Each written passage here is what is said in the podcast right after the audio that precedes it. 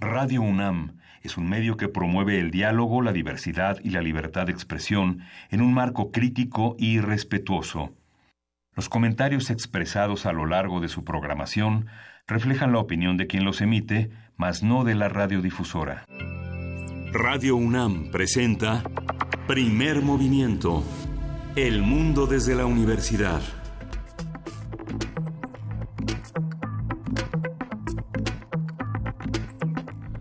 Buen día, jueves 9 de agosto, 7, 6 de la mañana aquí en la Ciudad de México y estamos en la cabina de primer movimiento. Juan Inés de Sá, buenos días. Buenos días, Miguel Ángel Quemain. Eh, pues amanecimos con presidente electo.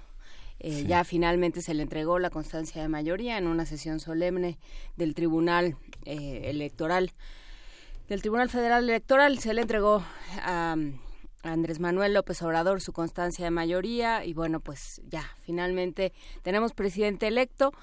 Eh, en este periodo de transición que no que, que, está mal diseñado yo insisto en que no no puede ser que dure tanto tiempo no puede ser que estemos en este limbo de poderes donde los que están ya casi no están y los que todavía no están ya están más o menos en funciones entonces ahí eh, quedan varias cosas queda por supuesto toda la entrega de información que es importante que no se pierda lo hemos hablado de muchas maneras, pero bueno, ayer fue un día importante, Miguel Ángel. Sí, justamente lo que señalas, Jóvenes, tiene que ver con eh, un sistema político que no está acostumbrado a la alternancia. Digamos que la transición es tan larga porque estamos este, el sistema político eh, parecía que solo le daba continuidad al partido que gobernaba al mismo partido y en los mismos cuadros. Ahora, ante esta alternancia, primero en el año 2000, eh, el PAN recibió este, con pinzas una, un gobierno lleno de pendientes, lleno de falta de información y nuevamente el PRI se encontró con el mismo caso y ahora este, Morena está en la vigilancia eh, exhaustiva de todo lo que recibe y, y tratando de dar órdenes al nuevo gobierno, al gobierno pasado para poder gobernar en el 2019. Pues sí, habrá que ver también cómo se inserta, si es que se inserta el Bester Gordillo, recién, recién eh, exonerada. De, eso es un tema del que hablaremos con mucho más calma con, con quienes han estudiado el caso, pero, eh, pero sí ha resultado que pues todos los cargos no, no se sostienen y que ahora es otra vez libre y a ver cómo se... O sea, porque dudo que, que siendo una guerrera, como ella misma dice en un discurso sí. verdaderamente espeluznante por la retórica y por la forma de, de, decirlo, este, siendo una guerrera se aleje completamente de la vida, si es que se alejó de la vida política mexicana. Sí, a un día de que ha sido exonerada, las, este, eh, abundan los análisis y los juicios en torno a su regreso eh, totalmente viable a encabezar el sindicato nuevamente. ¿no? Ahí. Sí. ¿Ya te vas a poner en ese plan? No, ya, ya, este, ya digamos, ya hicieron el análisis y es puede puede tomar el próximo viernes, el mañana puede tomar el sindicato nuevamente en sus manos. Bueno, pues es, eh, veremos. Claro, porque solo lo dejó de manera provisional, ¿verdad? Sí, la sí, jefatura. Sí. Ándale. Bueno, pues se, se pone interesante este país por si nos hacía falta. En este jueves vamos a platicar de muchas cosas. Por supuesto, es el Día Internacional de los Pueblos Indígenas y eh, estaremos eh, platicando sobre ello. Pero bueno, empezaremos con autoayuda, cómo concertar voluntades y violonchelos. Tenemos cuatro chelistas sin chelo, porque tomaron una decisión ejecutiva y no van a tocar, pero vamos a platicar con el ensamble Bifront. Bifront. Y en Historia de México vamos a contar, como todos los jueves, con la presencia del doctor Alfredo Ávila, quien es investigador del Instituto de Investigaciones Históricas de la UNAM y va a explicar el concepto de historia conceptual. ¿Qué es la historia conceptual? Bueno, va, vamos a tenerlo en la voz de Alfredo Ávila. ¿No te gustó mi puesta en abismo del concepto de historia conceptual? da muchas sí. vueltas, es una sí. espiral que sí. no se acaba nunca. En fin, va, estuvimos platicando ya de historia conceptual, vamos a seguir platicando sobre estos cursos que se están dando en el Colegio de México. En nuestra nota nacional, Vania Nuche realizó, Vania Nuche que conduce, dirige, produce y se, este, se hace bolas con Calme Cali, nuestro, el, el programa de Radio UNAM uno de los programas de Radio UNAM sobre pueblos indígenas y sobre qué implica ser una nación con tantas naciones. Ella hizo una entrevista a Francisco López Bárcenas, investigador del Colegio de San Luis, en el marco de este Día Internacional de los Pueblos Indígenas, que hemos entendido y hacia dónde querríamos que fuera justamente este, este tema de los pueblos indígenas y de las muchas eh, culturas y formas de ver el mundo y formas de organización que coexisten en nuestro país. Y en la poesía necesaria tenemos eh, una sugerencia de un rayo escucha que viene acompañado también con música. Vamos a tener un poema de Julio Cortázar y música de Oasis. En nuestra mesa, como todos los jueves, Mundos Posibles desde China, el doctor Alberto Betancourt nos comenta justamente de este congreso al que, al que está asistiendo, este congreso que se plantea que es ser, ser humano y nos dice que es, eh, nos habla de aprender a ser humanos, el diálogo entre tradiciones filosóficas del mundo, como nos lo hemos planteado. Ya el viernes estuvimos adelantando este tema desde diferentes perspectivas y corrientes de pensamiento. Y por supuesto tendremos la aportación del doctor Alberto Betancourt, doctor en Historia, profesor de la Facultad de Filosofía y Letras de la UNAM y coordinador del Observatorio del G20 de la misma facultad desde la ciudad de Pekín. ¿Está en Pekín? Sí, está en Pekín. Eh, vamos a tener, vamos, vámonos con música, vamos a escuchar para darle entrada a Bifront la interpretación del concierto número 6 de los conciertos de Brandenburgo.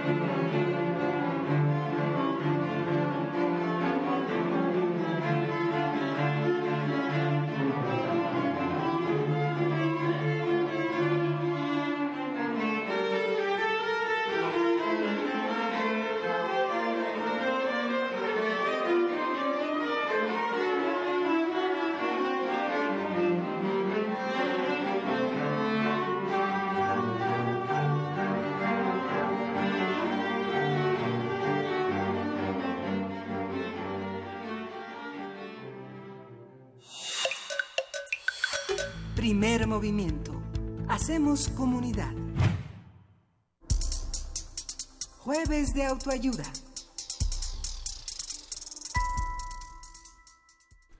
El ensamble Bifrost es un conjunto de violonchelistas integrado por siete jóvenes con una amplia trayectoria orquestal. La agrupación surgió en noviembre de 2016 como resultado de la necesidad de experimentar nuevos horizontes musicales sin abandonar la música de orquesta y explorar las diversas cualidades del violonchelo para ampliar su repertorio. El ensamble Bifrost ha participado en encuentros internacionales de orquestas sinfónicas juveniles, formó parte de la Orquesta Filarmónica de la Ciudad de México Armando Sayas, que pertenece al programa de coros y orquestas de la Ciudad de México. El repertorio de Bifrost se integra tanto por música de cámara como por las bandas sonoras de algunas series y películas que son adaptadas por los propios integrantes del ensamble e incluso preparan originales arreglos. A partir del trabajo del ensamble Bifrost hablaremos sobre la complejidad de formar un grupo de músicos, la forma de concertarlos y las estrategias para mantenerlo en forma. Y nos acompaña un miembro del, del, ensamble.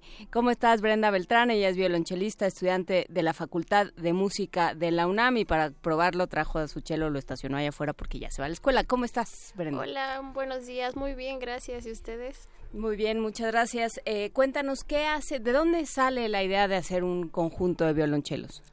Bueno, Bifrost. Mm, eh, Bifrost. Sí, se pronuncia Bifrost. Eh, pues nosotros somos, bueno, empezamos cinco chelistas. Nosotros éramos de orquestas.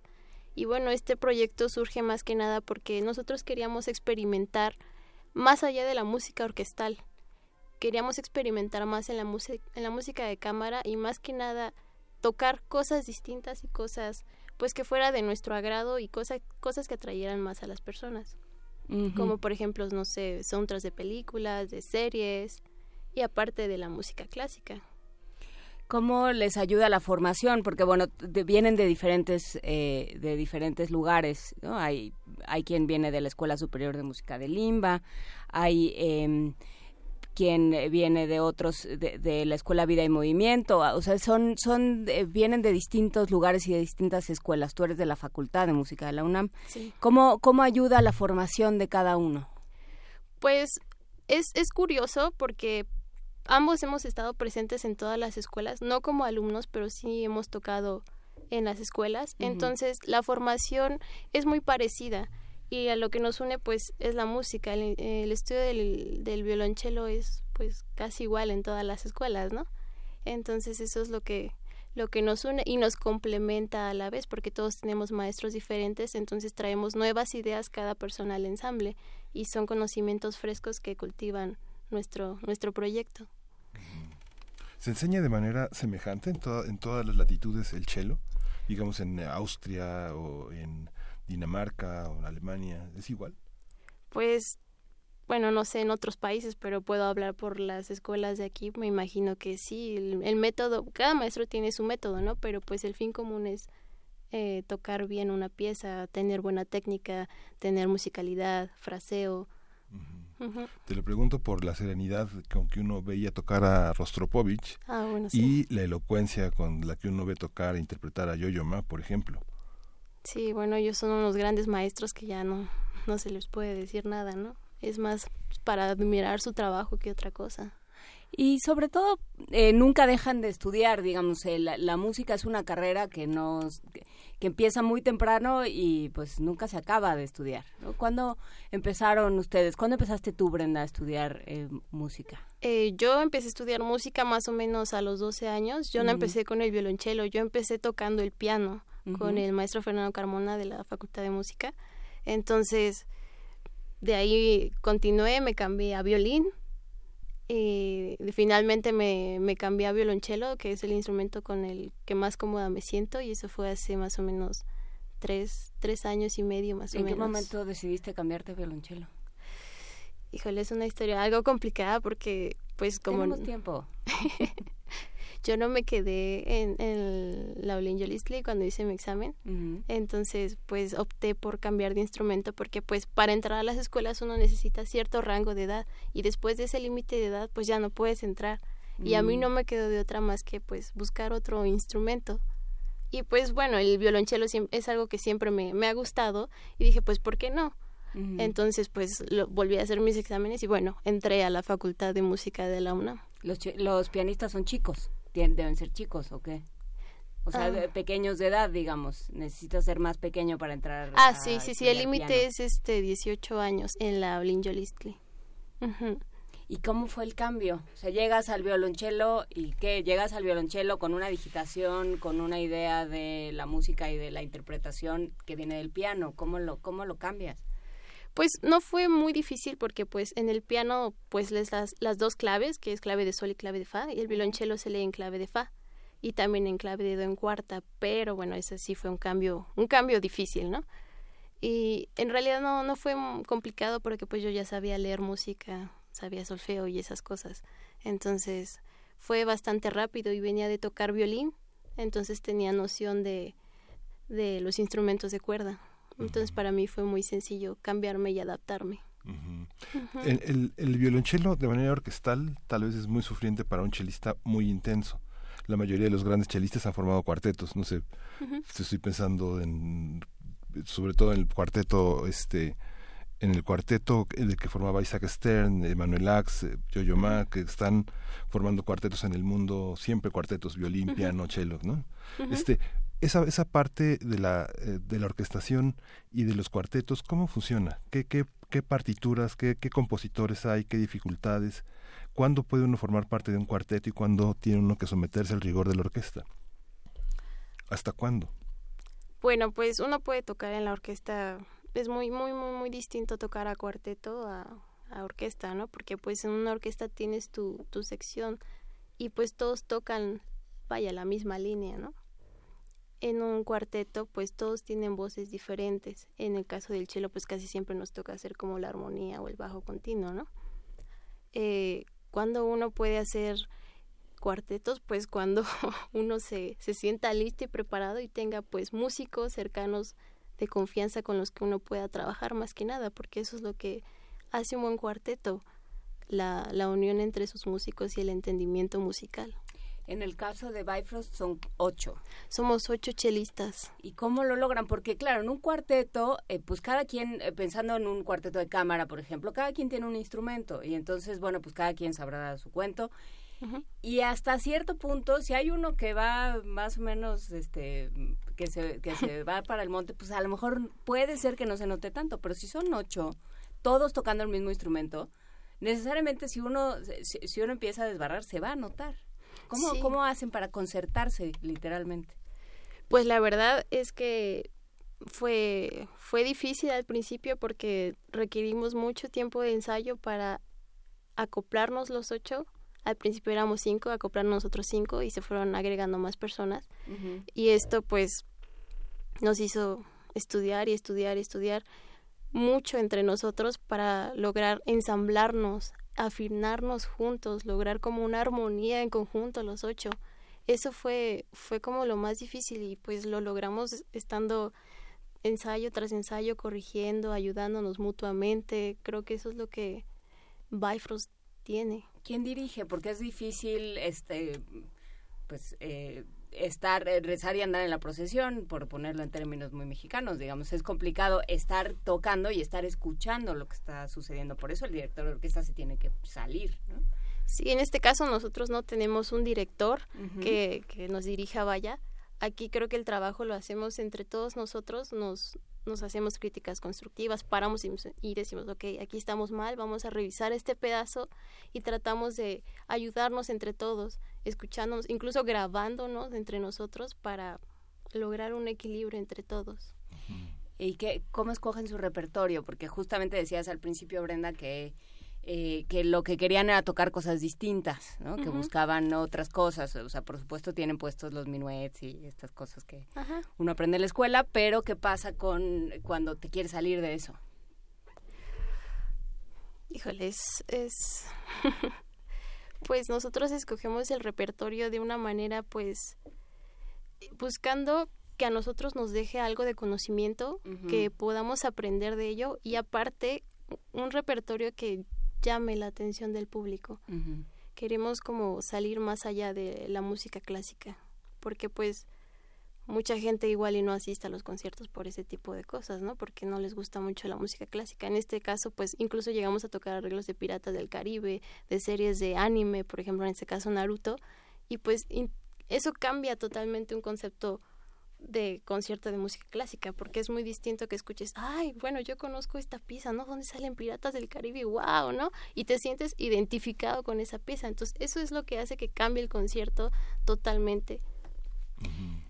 Ese camino inverso que hoy tenemos, digamos, para, para, que, la, para que la mayoría del público pueda escuchar, era el camino inverso que compositores como Vivaldi o Mozart, eh, que iban al mercado y escuchaban, y escuchaban los trastos y escuchaban las cosas, y lo llevaban a la orquesta. Este, es, es, es bajar al instrumento para la parte académica, es empobrecerlo, hacerlo más cercano a un público que tal vez tiene menos registros que alguien académico que puede identificar muchos momentos eh, entre notas, digamos, en ese en esa intertextualidad que los grandes músicos implementaban de oír la, la, este, la naturaleza, el escándalo del mercado, de las ventas, de la calle, y al mismo tiempo construir un, un orden eh, muy semejante a lo divino, a lo que ellos pensaban que era como lo divino, como lo que escuchamos en los conciertos de Brandenburgo, por ejemplo. ¿no? ¿Cómo, qué, ¿Qué pasa con esa parte? Pues en realidad yo no pienso que el instrumento se em, empobrezca. Yo creo que pues las piezas tienen diferente complejidad. Eh, todo se, se enriquece, en realidad no, no hay por qué empobrecer el instrumento. La incluso hemos tocado pues Brandenburgo, Bach, hasta Piratas del Caribe, Naruto y pues todo es música muy diferente, no se puede comparar en realidad. ¿Cómo influye la eh, lo que cada uno tiene, digamos, como bagaje musical, porque bueno, uno puede estar en la escuela y escuchar a Chopin y todos los conciertos que hagan falta, pero pues llegas a, tal vez llegas a tu casa o pones tu dispositivo el que sea, iba a decir MP3, pero ya siguen siendo MP3. este, Spotify. Y, y, escuchas cualquier otra cosa, ¿no? ¿Tú qué escuchas, por ejemplo? Yo, por ejemplo, escucho mucha, mucha música pues oriental, en este caso pues los, las piezas de Naruto que tocamos, yo hice los arreglos. A mí me gusta mucho ese tipo de, de música de soundtracks de películas, entonces yo soy la que a veces mete esas piezas. Tienen otros acordes y otros instrumentos distintos. Ajá, sí. Entonces lo que se hace es como hacer la adaptación, en este caso de instrumentos orientales, los adapto a los chelos. Que es un esfuerzo que han hecho o sea, que se ha hecho con Metallica, por ejemplo, muchas canciones de Metallica se, se tocan en cello, se, se hace con los Beatles, se hace hasta con los Tigres del Norte. No, Los Ángeles Azules eran los que tenían sí, concierto, concierto sinfónico. Y, y, bueno, pues sí, hay esta simbiosis, digamos, esta forma de funcionar de la música, más bien esta traducción de la música popular con, con instrumentos académicos o con instrumentos más clásicos. Eh, ¿Y cómo, cómo reacciona la gente en los conciertos? ¿Qué es lo que han visto? ¿Dónde se han presentado? En, bueno, en el Centro Cultural Venustiano Carranza, en el Museo Diego Rivera, en el Palacio del Arzobispado, todos aquí en la Ciudad de, de México. Y pues el, el público ha reaccionado muy bien. Hemos presentado música clásica como música popular, por así llamarla y la gente tiene una, una respuesta muy buena. Se sienten identificados tanto con la música popular, en este caso piezas de películas, con, junto con la música clásica. La gente aplaude y se siente contenta con nuestro trabajo y eso es lo que a nosotros nos, nos hace sentir bien porque para eso estamos haciendo este ensamble. Eh, ¿Qué edades tienen en el ensamble? Pues hay un promedio entre 23 años más o menos, entre 23 años y 27. El más grande tiene 30 años. El mayorcito. El mayor. Y el más chica vendría siendo yo, un compañero y yo. Tenemos 22. Se, se, se, proponen el reto, por ejemplo, de ser dirigidos, tal vez, digo, tú seas tal vez la bisnieta de Eduardo Mata, pero los músicos de solistas de México eh, tocaban con Eduardo Mata porque decían que Mata sacaba de ellos muchas cosas que ellos ignoraban, ¿no? tanto corporalmente, interpretativamente, como en la exploración de su instrumento. Parecía como si les llevara la mano. Un director, ¿se plantean esa parte? ¿Saben ustedes que en el contacto con directores ustedes se han encontrado con el descubrimiento de cosas que tienen ustedes que no sabían que tenían? ¿O no? ¿O qué pasa esa parte de la dirección? Pues sí, fue, fue difícil al principio no tener un director porque pues nosotros venimos de, de orquestas y estamos muy acostumbrados a que nos dirijan las piezas. Pero pues aquí interviene mucho la parte de cada uno, la musicalidad, la idea musical que uno tiene y, quiere reflejar en la música del ensamble. Entonces lo que hacemos nosotros es, pues, como mencioné hace rato, ayudarnos, no sé, alguna persona se estudia mucho mejor la pieza que alguno de nosotros y colabora más, ¿no? Con su idea musical e intenta dirigir la pieza de alguna manera. Incluso estando sentado, se puede marcar entrada, respirar, guiar a los demás de alguna manera con movimientos. Eso es lo que nosotros hacemos. Y no tienen, eh, creo que la, la, eh, la precisión de, de, Miguel Ángel es, es interesante. O sea, no tienen un maestro, no hay nadie que los escuche. Ninguno de sus maestros ha ido a un concierto y les ha dicho, o sea, ha tenido su momento whiplash. Hemos colaborado con diferentes maestros. En este caso, pues sí nos dirigió una pieza el, el concertino de la Sinfónica Nacional, William Harvey. Entonces fue, fue muy buena oportunidad. La maestra Mónica del Águila, chelista docente de la Blinjo Listley, participó con nosotros, ayudó a preparar Brandenburgo el concierto número 6. Entonces son maestros que han estado con nosotros apoyándonos mucho y ellos nos han dado un panorama más abierto de lo que es el ensamble, cómo podemos mejorar, muchas críticas constructivas para sacar este proyecto adelante.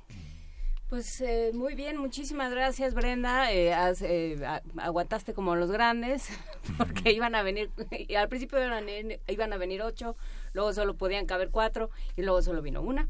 Y nos da muchísimo gusto que hayas estado con nosotros. Este, cuéntanos, ¿van a presentar pronto? ¿Tienen proyectos? ¿Cómo se puede seguir su trabajo? Bueno, nosotros este, estamos preparando un programa para este semestre.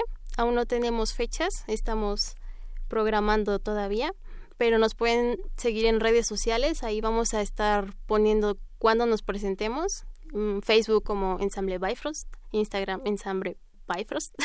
Incluso tenemos canal de YouTube por si quieren escucharnos alguna vez como Ensamble Bifrost. Ahí tengo una pregunta más, que es una pregunta que me da mucha curiosidad porque no sé, me ha tocado, a lo mejor es una casualidad, ¿no? Pero ver chelistas, eh, violonchelistas muy grandes, muy altos, este, no sé, de entre los eh, Carlos Prieto es uno de los eh, chelistas mexicanos que son que son grandotes, ¿no?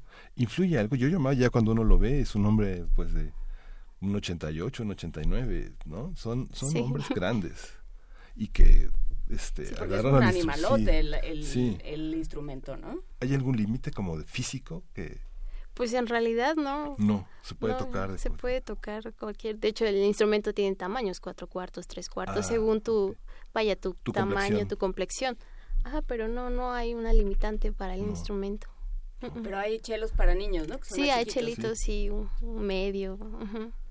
Muy bien, pues eh, muchísimas gracias eh, Brenda Beltrán, violonchelista, estudiante de la Facultad de Música de la UNAM. Te dejamos que eh, tomes tu, tu chelo y salgas corriendo. Gracias por estar con nosotros esta mañana, parte del ensamble Bifrost. Muchas gracias por la invitación. No, gracias a ti. Y vamos a música. Vamos a escuchar de Chacona, es con el ensamble Esperión siglo XXI.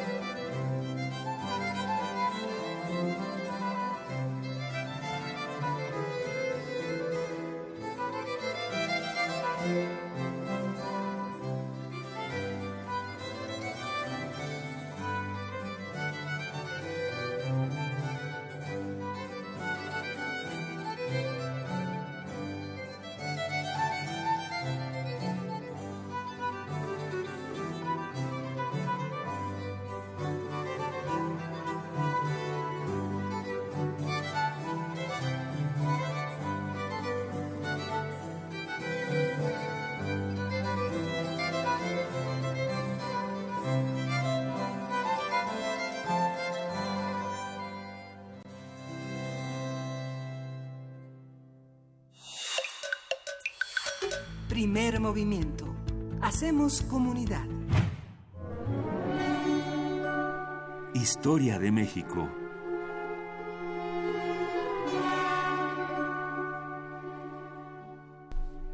Estábamos a la mitad de un chisme maravilloso que empezaba con y entonces pusieron una librería de filosofía del derecho que debe ser lo que 16, sigue. tomo 16 estaba ahí en San Ángel. Lo que lo ah, que sigue debe ser fascinante. Tomo 16 muy bien pues eh, luego ahorita que, terminemos de, lavar esta, este lado eh, seguimos con esta conversación. Por lo pronto ya está con nosotros Alfredo Ávila investigador del Instituto de Investigaciones Históricas de la UNAM y pues ahora vamos a, jugar el bonito juego del abismo y a hablar del concepto de historia conceptual, Alfredo. Hablar del concepto de historia conceptual. Buenos días, buenos días a todos. Eh, la semana pasada y esta semana se eh, ha llevado a cabo en el Colegio de México la Escuela de Historia Conceptual, la Escuela de Verano de Historia Conceptual, que cada año, desde hace tres años, venimos organizando y eh, que reúne a profesores de Estados Unidos, de América Latina, de eh, España en esta ocasión y, y a estudiantes también de diversos países. Tenemos estudiantes que vienen de Francia, de todos los países de América Latina y la verdad es que resulta ser una experiencia muy satisfactoria.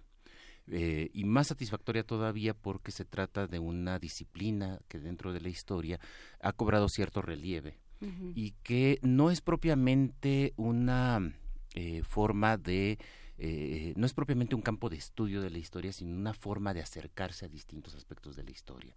Eh, cuando hablamos de historia conceptual, no, no necesariamente historia de los conceptos, pero historia conceptual, nos referimos a una metodología que nos permite entender el pensamiento, que nos permite entender la manera como se usan los conceptos, no definir los conceptos, ese no es trabajo del historiador, es trabajo del lexicógrafo, sino entender cómo se usan los conceptos y cómo han variado a lo largo del tiempo. Y esto tiene una finalidad, entre otras muchas, muy, muy importante, eh, evitar anacronismos. Evitar eh, eh, pensar que cuando, que cuando Santo Tomás de Aquino sugería que entre el rey y, y Dios había una tercera instancia que es la comunidad, pues eh, eh, evitar pensar que eso es soberanía popular, por ejemplo, tal como la entendemos ahora. No, está en otros términos, es otra clase de discusión. Lo mismo sucede, traigámoslo a un ejemplo más cercano, cuando se habla de democracia en el siglo XIX. En el siglo XIX se habla, por supuesto, de democracia, pero tiene un sentido muy diferente al que, al que tenemos ahora eh, de, este concepto. y, pensando en el mismo término democracia, eh, también ahora mismo democracia no tiene, eh, no es no, no, no es unívoco su sentido. Eh, yo estoy seguro de que en México y en buena parte del mundo todos los políticos se dicen demócratas, todos son democráticos y quieren una democracia, pero no todos la quieren igual están pensando y están hablando eh, de manera diferente. No es lo mismo eh, eh, afirmar que las comunidades indígenas, por ejemplo, de la época colonial, eran democráticas porque todos toda la comunidad elegía a sus autoridades, a considerar una democracia en el sentido moderno del término. las comunidades indígenas del siglo XVII, del siglo XVIII, eligen a sus representantes, a sus gobernantes a mano, a mano alzada. Eh, lo cual, eh, eh, como todos sabemos, cuando, cuando el voto se hace público, cuando hay, se debe alcanzar la unanimidad para elegir a alguien, pues las expresiones minoritarias quedan relegadas y quedan reducidas o eliminadas. Eso desde nuestro punto de vista no es democrático, pero se entiende de manera diferente dependiendo de cada época. Cuando pensamos, por ejemplo, en el proceso de independencia, eh, eh, que es lo que yo me, conozco menos mal de, la historia. Bueno. Eh, ya estamos en ese plan. Hay que, hay, que tirarse de vez, de vez en cuando. Pero cuando, cuando pensamos en el proceso de independencia y nos encontramos declaraciones como la de Miguel Hidalgo, cuando fue apresado, que este, le pregunta cuál es su delito, y él responde, mi delito fue haber querido hacer independiente este reino, hay que entender qué significa ser independiente en ese momento, que no es lo mismo que entendemos ahora por independencia. Hoy entendemos por independencia la construcción de un Estado soberano. ¿eh? Lo que Miguel Hidalgo está pensando es otra clase de independencia con un sentido mucho más vinculado a categorías jurídicas de la época. ¿Eh? La emancipación, por ejemplo, eh, que termina siendo una metáfora que pasa del, eh, de la vida personal. Los jóvenes, los niños, cuando crecen, se emancipan y, y no necesariamente tiene que ver con la construcción de un Estado, tal como lo entendemos ahora o tal como se entendió después eh, eh, alrededor de 11 años después de que Miguel Hidalgo iniciara la, insurrección en el pueblo de Dolores. Esto mismo sucede con, eh, muchos otras, con muchas otras categorías. Hoy nos sorprendería pensar, por ejemplo, que los liberales más exaltados, los liberales más radicales de comienzos del siglo XX, no eran liberales, eran anarquistas. Mm. Es decir, cuando eh, el, pensamiento de los Flores Magón, el pensamiento de regeneración de este periódico tan importante, que, de algún modo también anuncia la Revolución Mexicana, se asume como un periódico liberal, no como un periódico anarquista. Y sin embargo, desde nuestro punto de vista es anarquista. Entonces, la historia conceptual lo que nos permite hacer es precisamente entender estos deslices, entender cómo va cambiando el sentido de todas estas categorías a, la, hora en que se empiezan a usar. No pretende generar definiciones, no pretende ser, eh, no pretende generar modelos de tal siglo a tal siglo, entiéndase por este término tal cosa. No, de ninguna manera. Lo que pretende es ver cómo se usan estos términos y cómo eh, eh, la sociedad los va transformando. Hay una, hay, un, eh, eh, en alguna carta de John Adams a Washington, eh, se señalaba que, que vivían en un mundo extraño. Adams decía que este era un mundo extraño porque las palabras que él había aprendido de niño mm. ya no significaban las mismas cosas que significaban después de la revolución. es ver cómo la revolución o cómo el tiempo histórico va transformando los sentidos de, las palabras. Yo recuerdo, Alfredo, un equipo de trabajo que se formó en la Dirección de Estudios Históricos en el INA, con toda la revista Historias y todo esto, la dificultad que costó este entender esto que tú señalas, cuando hicieron un grupo de fundamentalmente escritores, una historia del periodismo, que no sabían cómo conceptualizar si era la prosa o si estaba bajo una óptica genérica, este grupo que formaron Luis Miguel Aguilar, Rafael Pérez Gay, José Joaquín Blanco, Carlos Monsiváis, eh, la dificultad para definir en los ensayos, en los que hoy llamamos papers, una, una, una coherencia, una congruencia respecto a una historia conceptual mucho más rigurosa, digamos, de alguien que no eran estrictamente historiadores, sino que parecía una especie como de eh, expulgar y reconocer a los grandes prosistas del 19 bajo la categoría de prensa, de periodismo. De periodismo o como se llamaban en el propio siglo XIX, publicistas. Una categoría que hoy significa una cosa completamente distinta. Ah. Eh, el, tema, el tema es importante y creo que a lo que nos ha conducido la historia conceptual, y eso es algo que se ha visto en estas dos semanas ahí en la escuela de verano, es que eh, hay que tener cuidado con buscar coherencia. Eh, tradicionalmente se piensa que la historia de las ideas, y, acá entra, por supuesto, el periodismo, entran los prosistas del siglo XIX mexicano. Eh, hoy, hoy en un periódico difícilmente veríamos una novela, por ejemplo como, como se presentaban en el siglo XIX. Pues deberían, francamente, porque hay mucho... Yo, creo que deberían. Hay por ahí mucho novelista desocupado. no, pero yo creo, yo creo que deberían, porque cuando ven ustedes las secciones culturales de la mayoría de los periódicos mexicanos, que además nada más son una hojita, eh, eh, casi siempre son políticas culturales, no es sección cultural, es sección de política cultural. y, vendría bien esto, pero es una manera diferente de, de, concebir la literatura, de concebir la, la, prosa, de concebir la prensa. Y eh, que por supuesto genera incoherencias. No tiene que ser un pensamiento perfectamente estructurado. Ni a ningún pensador político se le puede exigir eso. Por una simple razón. Todos los pensadores políticos están respondiendo a contextos determinados. Cuando nosotros creemos que los grandes pensadores, eh, pongamos el caso de, la historia de México, como José María Luis Mora en el siglo XIX, nos imaginamos a un José María Luis Mora liberal y a un Lucas Alamán conservador. Y nos imaginamos, en buena medida gracias a un magnífico libro de Charles Hale que se llama El liberalismo mexicano en la época de Mora, nos imaginamos que estos dos grandes de la época están dialogando entre sí. La verdad es que no estaban dialogando. La verdad es que estaban peleándose con un montón de publicistas, es decir, de periodistas de la, época, que hoy desconocemos, que no, no, sabemos ni siquiera quiénes eran porque muchas veces no firmaban. Y están discutiendo con ellos y solucionando asuntos más urgentes. No son pensadores de gabinete, no están en su gabinete imaginando grandes sistemas políticos, ¿no? Están enfrentándose al día a día y a la discusión del día a día, tal como sucede hoy mismo. Sí, si uno revisa las crónicas de López Velarde, por ejemplo, que además de escribirle poemas a sus primas y La Suave Patria, hizo grandes crónicas y era un gran pensador de, de México, pues si uno lee las crónicas y uno lee sus artículos periodísticos, que por cierto están publicados en el Fondo de Cultura, eh, se da cuenta de que estaba todo el tiempo, o sea, de que se estaba se estaban discutiendo cosas y que un y que un escritor y un periodista o publicista discutía con otro eh, por diferentes cosas porque estaban negociando conceptos también, ¿no? Concepto de patria, concepto de libertad, concepto de ciudadano, de gobierno, de presidente. los están negociando y también los están transformando y, en y en este sentido también los están creando. Es decir, de qué, eh, qué entendían por nación para empezar. Todavía en el siglo XIX, eh, los pueblos indígenas no cristianizados en América del Norte y me parece que también en, Sudamérica, en, Argentina y en todas estas regiones, son llamadas naciones. Son las naciones bárbaras.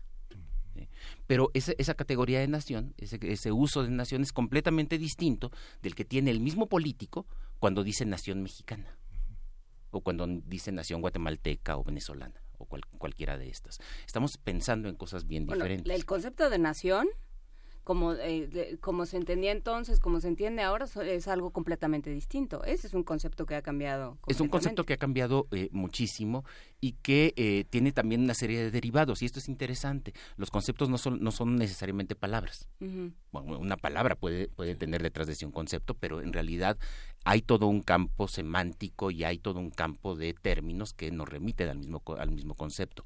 Por ejemplo, de nación viene nacionalizar y nacionalizar no significa hacer de la nación, significa en realidad estatizar, significa en realidad que el Estado controle ciertas, ciertas áreas. Pero dado que en este momento, aquí y ahora, y por la experiencia que tenemos del siglo XX, sobre todo en los años 30 y 40 en México, como el Estado se identifica plenamente con la nación, pues luego entonces suponemos que nacionalizar es lo mismo que eh, eh, que construir empresas estatales o que apropiarse el Estado de eh, lo que antes era de, particulares o de, personas privadas.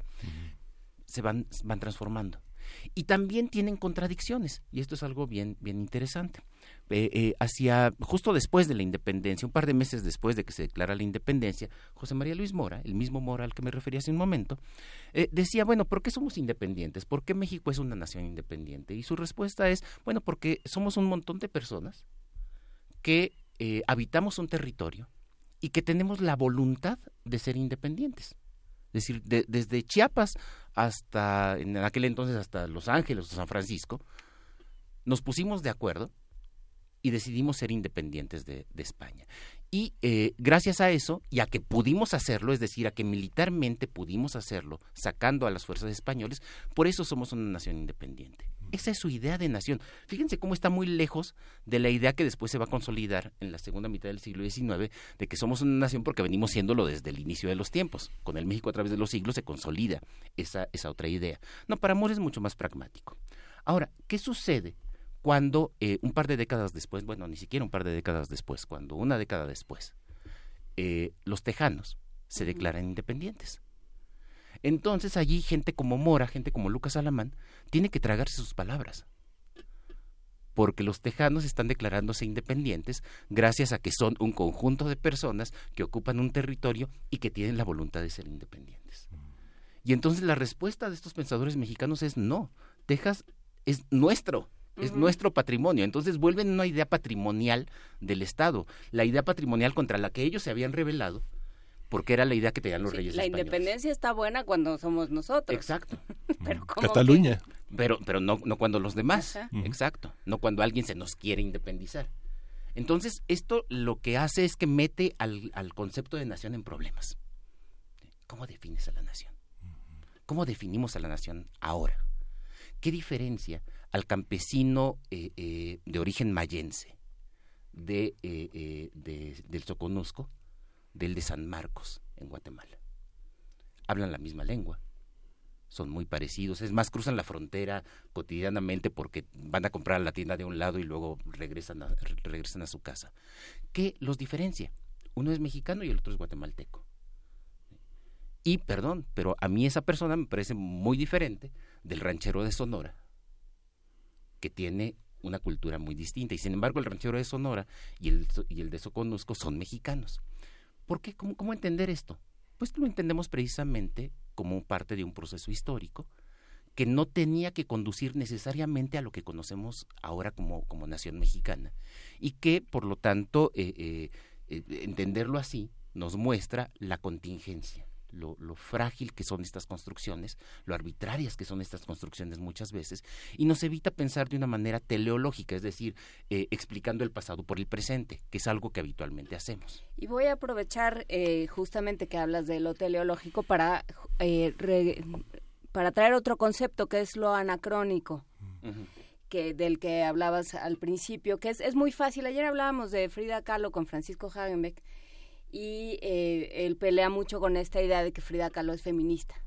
de que es una y, y, constantemente se hacen estas cosas no eh, ah, tú hablabas de, Sor Juana. del magonismo Sor Juana o sea de pronto se se obliga a los personajes históricos o a los momentos históricos a entrar en conceptos o a cuadrar con conceptos eh, actuales. Sí. y no cabe y a suponer que si no caben es porque, porque algo les faltaba. Lutero era un gran mercadólogo, Alfredo. Por ejemplo. Sí, sí, sí. Pero, pero entonces, eh, pero fíjense cómo, si, si, si aplicamos nuestras categorías y nuestros intereses y nuestra manera de ver las cosas al pasado, habitualmente vamos a pensar que están incompletos. Es decir, ¿qué pasa, por ejemplo, con la gente de la Revolución Mexicana? ¿Qué pasa con Francisco y Madero? Ah, pues mira, Francisco y Madero era un gran demócrata, pero ¿qué crees? Le faltó el compromiso con los campesinos. Y allí encontramos un defecto. Perdón, él no tenía por qué tener compromiso con los campesinos. Él proviene de, cierto medio, pero de un medio burgués, claramente burgués. Y lo que está pidiendo es democracia en un sentido distinto, por cierto, al que, al que entendemos nosotros. Para él la democracia simplemente salgan a votar libremente. Después ya no participen, ¿eh? ¿Qué anacronismos encontramos sobre Juárez, por ejemplo? Pues el, me parece que el más importante tiene que ver con el nacionalismo. Mm. Nos imaginamos como, como Juárez se enfrenta a los franceses, entonces nos imaginamos que Juárez, ante todo, es nacionalista, cuando en realidad el nacionalismo es un fenómeno del siglo XX. Y por eso, eh, buena parte de la historiografía, sobre todo de la historiografía conservadora, dice, sí, ustedes admiran mucho a Juárez, pero acuérdense que firmó el MacLean Ocampo, mm. pero acuérdense que se entregó a Estados Unidos, acuérdense de Antón Lizardo. Sí, pero Juárez no está pensando en los términos de nacionalismo del siglo XX. Pero es que nos dijeron que el, que el nacionalismo era del siglo XIX, y luego los hermanos Grimm y el Sturm und Drang y todas esas cosas. ¿Por qué nos estás haciendo esas cosas? Porque es ese nacionalismo al que te refieres es un nacionalismo muy alemán, que no tiene mucho que ver, por ejemplo, con el concepto de nación que impulsó la Revolución Francesa.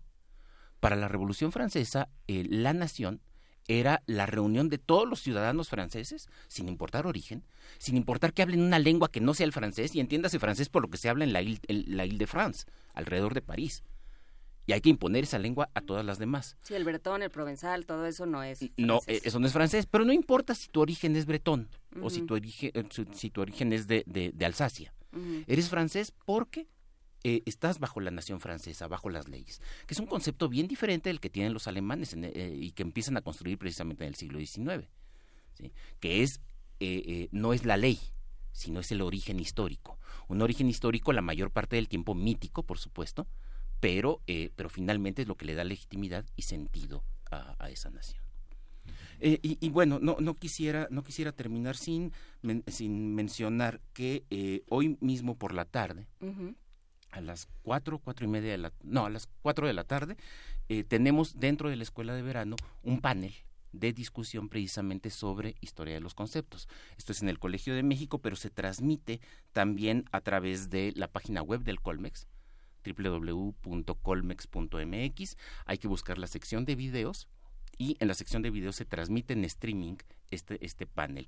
Van a estar presentes Erika Pani, Rafael Rojas, Gabriel Entín, Elías Palti, es decir, la, gente que eh, de manera más destacada en México y en América Latina está haciendo historia conceptual y eh, me parece que es bien, bien interesante. Rafael Rojas es de los analistas de Cuba más interesantes, eh, de la Cuba contemporánea. Pero ¿no? pero no solo eso, Rafael en realidad es uno de los historiadores más sólidos de historia intelectual de América Latina. Sus, sus grandes obras son fundamentalmente de historia intelectual, aunque lo que más se conoce efectivamente por la discusión actual es, es el, tema, el tema cubano.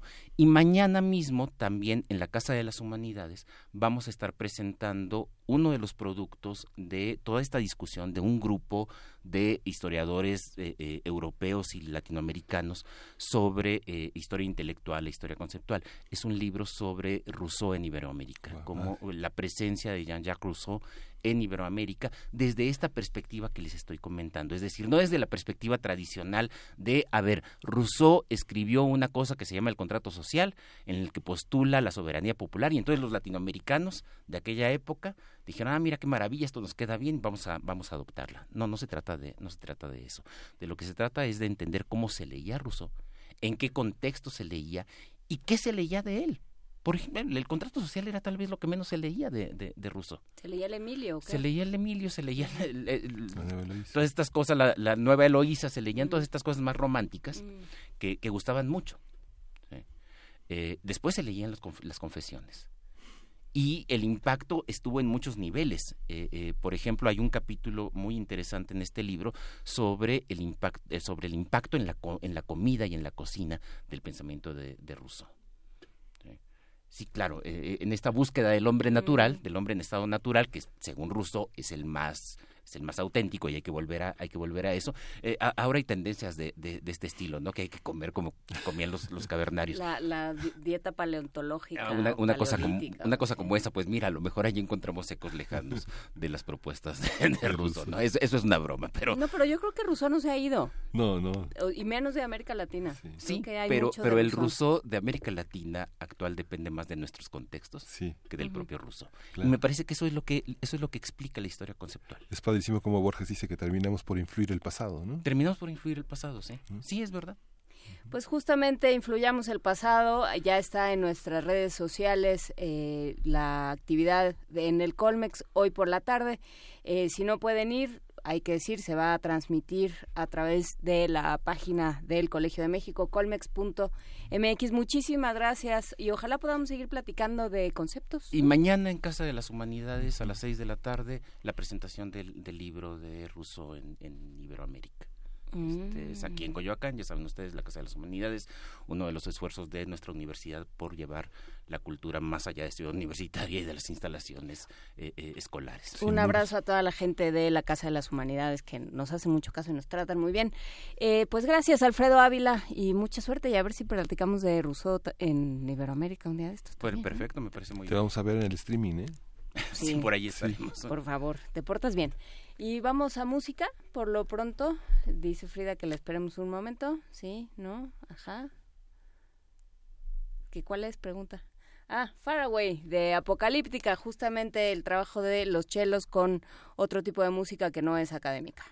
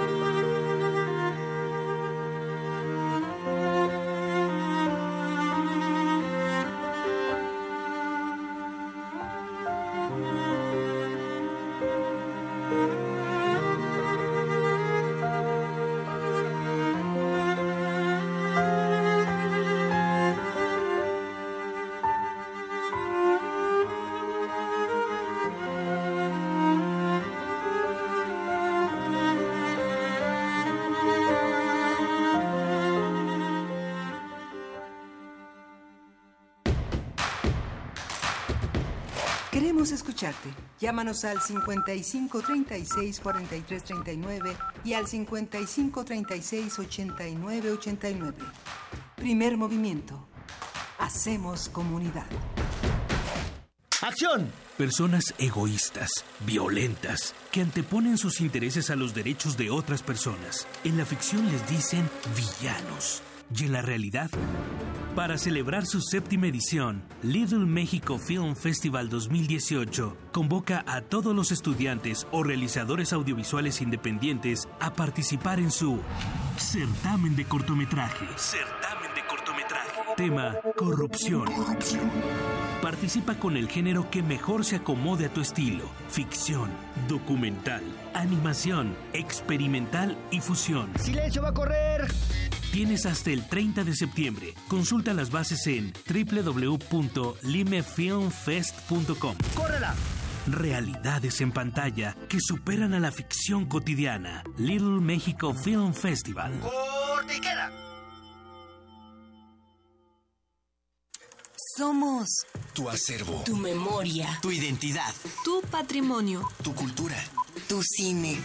Somos la Filmoteca UNAM.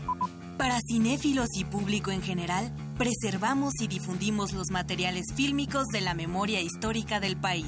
Tenemos laboratorios, banco de imagen, centro de documentación, sala de exposiciones, tienda, librería y salas de cine. Visítanos en el Centro Cultural Universitario, el Cinematógrafo del Chopo y Casa del Lago. O accede desde tu computadora a nuestro cine en línea y museo virtual. Estamos en Facebook, Twitter e Instagram. Filmoteca UNAM. Reconocimiento UNESCO Memoria del Mundo 2017. Yo soy Carla y no me dejaron ser candidata de mi partido porque pensaron que era mejor tener a un candidato hombre.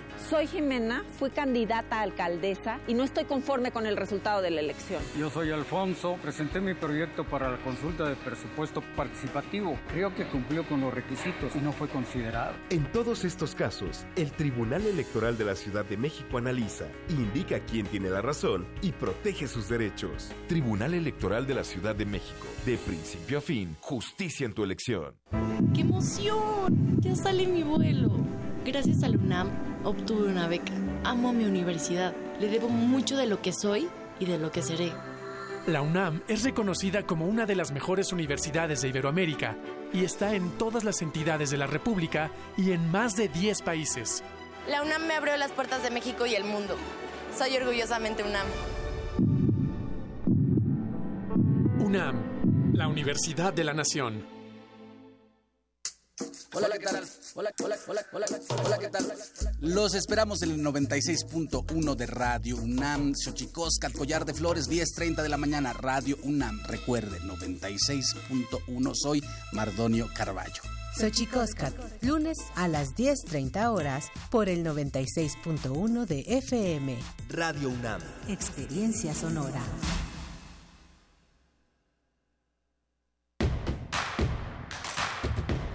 Síguenos en redes sociales. Encuéntranos en Facebook como Primer Movimiento y en Twitter como arroba PMovimiento.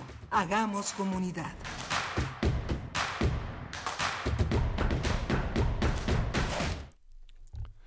Estamos en la segunda hora de Primer Movimiento. Son las 8.04 de la les recordamos que por una decisión de las autoridades de TV y de Radio UNAM, no por una cosa de censura como nos escribieron en Twitter, simplemente por un ajuste administrativo eh, de presupuestos, de organización y demás, eh, estamos por el momento fuera de las transmisiones de TV UNAM, pero por supuesto nos pueden seguir en www.radio.unam.mx, en el 860 de AM, en el 96.1 de FM y si no eh, evidentemente, si no le es posible escuchar este programa, pues no nos está escuchando ahorita.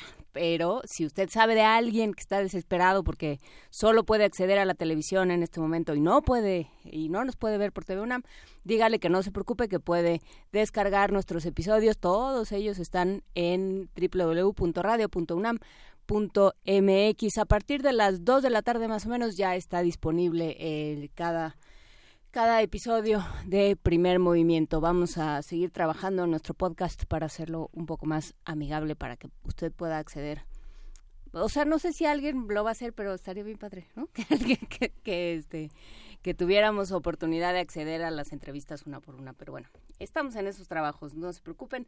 Y por supuesto, si quieren colaborar con este espacio, con sus comentarios, con sus eh, propuestas, pues está una, una encuesta sobre, sobre calidad en el servicio. Y sobre, por supuesto, cómo es este programa, qué querrían ver, qué querrían mejorar, cuáles son las críticas que hay que hacerle a nuestro trabajo. Y vamos construyendo este espacio entre todos. Eso está en la página de Radio UNAM www.radio.unam.mx, repito, y me, alguien me dijo que había tenido problemas con eh, enviando su cuestionario pero bueno, si ha tenido algún tipo de, de problema, si algo se le atora por ahí, cuéntenos. Estamos en arroba PMovimiento, en Primer Movimiento en Facebook y en Primer Movimiento UNAM, arroba gmail.com. Y ya nos vamos a nuestra nota nacional. Nuestra nota nacional, por ser el Día Internacional de los Pueblos Indígenas, Miguel Ángel, se la, se la cedimos, por supuesto, a Calmecali, que es el espacio que está dedicado a estos temas y que conoce mejor de estos temas. Y le cedimos la voz a Vania Nuche, que conversó con Francisco López Bárcenas. Él es abogado, investigador del Colegio de San Luis. Eh, él mismo procede de un pueblo originario, no entendí ese. Este, él mismo procede de, de, uno de los pueblos originarios de México y ha trabajado mucho esta idea de el derecho de los pueblos indígenas, la persona jurídica de eh, los, los indígenas en este país cómo lo entendemos, cómo nos entendemos como nación multicultural, cómo convive esa idea con la idea del federalismo. Todo eso lo platican Vania Nuche y Francisco López Bárcenas en esta conversación que les presentamos a continuación. Vamos. Primer movimiento. Hacemos comunidad. Nota del día. Muy buenos días, estamos ya dando inicio a nuestra nota del día con respecto al Día Internacional de los Pueblos Indígenas. Es una nota especial que fui encomendada de realizar gracias a mis compañeros de primer movimiento por el espacio y bueno, vamos a comenzar. Cada año, el 9 de agosto, se conmemora el Día Internacional de los Pueblos Indígenas. De acuerdo con la ONU, existen más de 5.000 grupos distintos en todo el mundo, integrados por aproximadamente 370 millones de personas que hablan cerca de 7.000 lenguas diferentes. Esto representa más del 5% de la población mundial. A pesar de ello, los pueblos originarios se encuentran entre las poblaciones más perjudicadas y vulnerables. Representan el 15% de los grupos con mayor pobreza. Las poblaciones originarias han luchado durante años por el reconocimiento de sus identidades, su forma de vida y el derecho sobre sus territorios tradicionales y recursos naturales. Sin embargo, históricamente sus derechos han sido violados e ignorados. En el marco de la conmemoración del Día Internacional de los Pueblos Indígenas, hoy conversaremos sobre la visión histórica de los pueblos originarios y cómo se ha transformado esa visión a través de los años. Para ello está con nosotros Francisco López Bárcenas, investigador del Colegio de San Luis. Bienvenido, Francisco. Gracias por acompañarnos en Primer Movimiento. muchas gracias a ustedes. Pues bien, eh, me gustaría que comenzáramos hablando justamente, sí, que nos, nos platicaras de cómo se ha reconfigurado la idea de lo indígena, ¿no? Si bien este término se ha utilizado para agrupar a todos estos pueblos, pero me parece que contradice un poco o mucho lo que establece el artículo segundo de la Constitución, en el que se reconoce la pluriculturalidad del país, ¿no? Se reconoce a México como un país pluricultural, pero cuando utilizamos esta palabra indígena, pues en realidad se está segregando, ¿no? Porque se está agrupando a todos estos pueblos indígenas por igual sin reconocer su diversidad cultural. Eh, dicho sea de paso, las comunidades originarias pues no se identifican con este término, ¿no? Eh, de hecho, eh, incluso muchos lo ven como algo despectivo, ¿no? Un término despectivo. Entonces, si nos basamos en la idea de que bueno, la definición original o básica de lo que significa ser indígena, que es ser originario del país del que se habla, ¿no seríamos todos los mexicanos, por ser originarios de México, indígenas? Sí, claro. Eh, o, exacto, ¿no? Uh, ¿Y qué significa entonces ser o pertenecer a un pueblo originario? Me gustaría comenzar eh, sobre la, con una idea de cómo se formó el Estado mexicano, porque creo que ahí hay pues eh, elementos para entender nuestra situación actual. Debo comenzar diciendo que para mí y como para muchas otras gentes, la situación de los pueblos es una situación colonial todavía en el siglo XXI. Pero ¿de dónde viene esto? Eh, cuando se forma el Estado mexicano allá por 1824, cuando surgen las primeras constituciones, eh, los legisladores y la clase política y la clase que está en el poder, los criollos me refiero, están viendo Europa y están viendo Estados Unidos. Están viendo Europa fundamentalmente, Francia, para ver los derechos, pero están viendo derechos individuales. Pero Francia no es México, ese es un problema y, aquí había individuos y había pueblos. Eh, están viendo Estados Unidos para ver el federalismo, pero, pero eh, Estados Unidos llegó a un federalismo después de unir las partes. Y aquí lo que se hizo fue dividir el todo para formar partes. y, y, entonces tenemos una constitución que excluye a los indígenas de principio. Segundo, en ese, en ese mismo siglo se establece lo que los muchos historiadores han llamado la segunda conquista indígena, que básicamente es se, manifestó en, en, dos aspectos. Uno, desconocer la existencia de los pueblos indígenas jurídicamente, cosa que no habían hecho los españoles durante la colonia. Y segundo, despojarlos de sus tierras y de sus gobiernos, cosa que no habían hecho los españoles en 300 años de colonia. Hay quien dice que por esto eh, los pueblos indígenas se fueron a la guerra. Nunca en la historia de México, como en el siglo XIX, los pueblos indígenas enfrentaron al Estado mexicano porque el Estado mexicano estaba poniendo en peligro su existencia perdieron la guerra y terminan siendo con una relación colonial. Viene la revolución de 1910-17 y lo que tenemos, lo que surge de ello es un indigenismo que, que, muchos consideramos la tercera conquista de los indígenas, que, y lo digo en palabras de Gonzalo Aguirre Beltrán, que fue uno de los pioneros del indigenismo, el indigenismo es la política de los no indígenas dirigida a los indígenas para que dejen de serlo, literal. ¿Qué era el indigenismo entonces? Bueno, el indigenismo era una política disfrazada de apoyo a los indígenas, pero en realidad lo que buscaban era que dejaran de ser indígenas para que se incorporaran a lo que ellos llamaban la cultura nacional, que era la modernización económica del país. Esto no se logró. Y, mm, vivimos más o menos 60 años en eso por los ochentas más o menos comienza a existir un movimiento indígena distinto y surge eh, desde el Estado esto que tú comentas, la idea del multiculturalismo, la idea de la política de identidad. Pero ¿qué es esto? E, era como una idea, en realidad una idea paternalista, ¿no? Era una, idea que viene desde el Estado. Exacto. ¿No? Que a los indígenas no les preguntaron ni les dijeron qué era eso y no les han dicho qué es eso. En ese sentido, a mí me parece que eh, en, esta etapa en concreta que estamos viviendo actualmente, por un lado, hay un indigenismo de derecha. Para mí, las políticas de identidad no son otra cosa que las políticas de la globalización este, aplicadas a los indígenas. Pero ahora, con, la diferencia de que ahora, a, diferencia de, etapas anteriores sí hay un movimiento indígena muy revitalizado, unos pueblos indígenas muy revitalizados que se están oponiendo a eso por una razón muy simple. La, globalización y las políticas neoliberales vuelven a poner, como en el siglo XIX, eh, en peligro la existencia de estos pueblos. Sí, claro.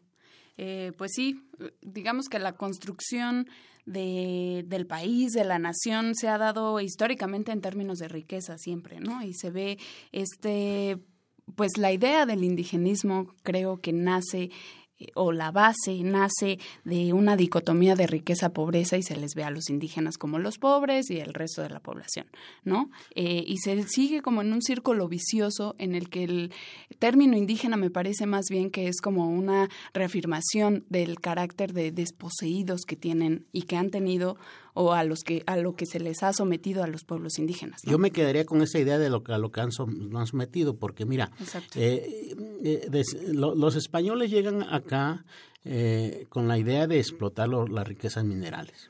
Y los minerales están en territorios indígenas.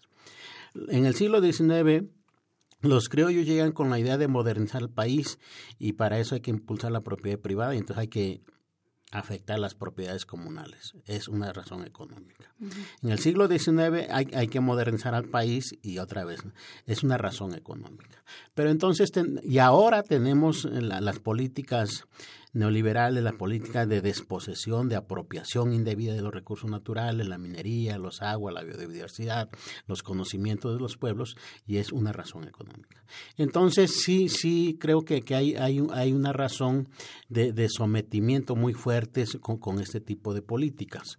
Eh, don Pablo González Casanova, ya que estamos en la UNAM, eh, ha estudiado muy bien esto tiene unos textos que fabulosos que yo a los radioescuchas y a los estudiantes que les interese eh, se llama El colonialismo interno y lo acaba de publicar, si me permite lo digo, este en, Acal, él acaba de sacar su, su texto, un texto que, que, explica muy bien cómo el colonialismo interno se formó desde las primeras los primeros años de, del gobierno revolucionario, allá por 1930, y se ha ido modificando, ¿no?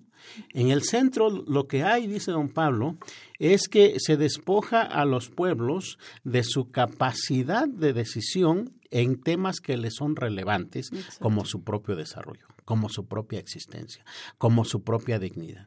Y por el otro lado, se presenta, con eso se presenta la imagen de que son bien pobres.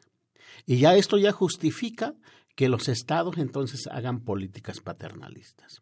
Y por el otro lado, se les está quitando la riqueza que tienen, que otra vez, insisto, sus tierras, sus recursos naturales, la minería, ahorita la podemos ver, en el despojo de las aguas, el despojo de la biodiversidad que ellos tienen, los saberes que tienen sobre eso, y se despoja en, en, nombre de, llevarles desarrollo, cuando en, realidad el, diseño está hecho para que otros se enriquezcan con, con, estas medidas y este ellos pues los, los programas asistenciales.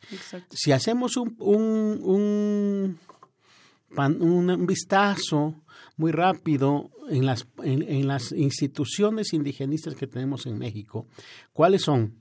Pues tenemos la CDI, tenemos el INALI, tenemos eh, educación indígena, tenemos eh, coordinación de educación intercultural bilingüe.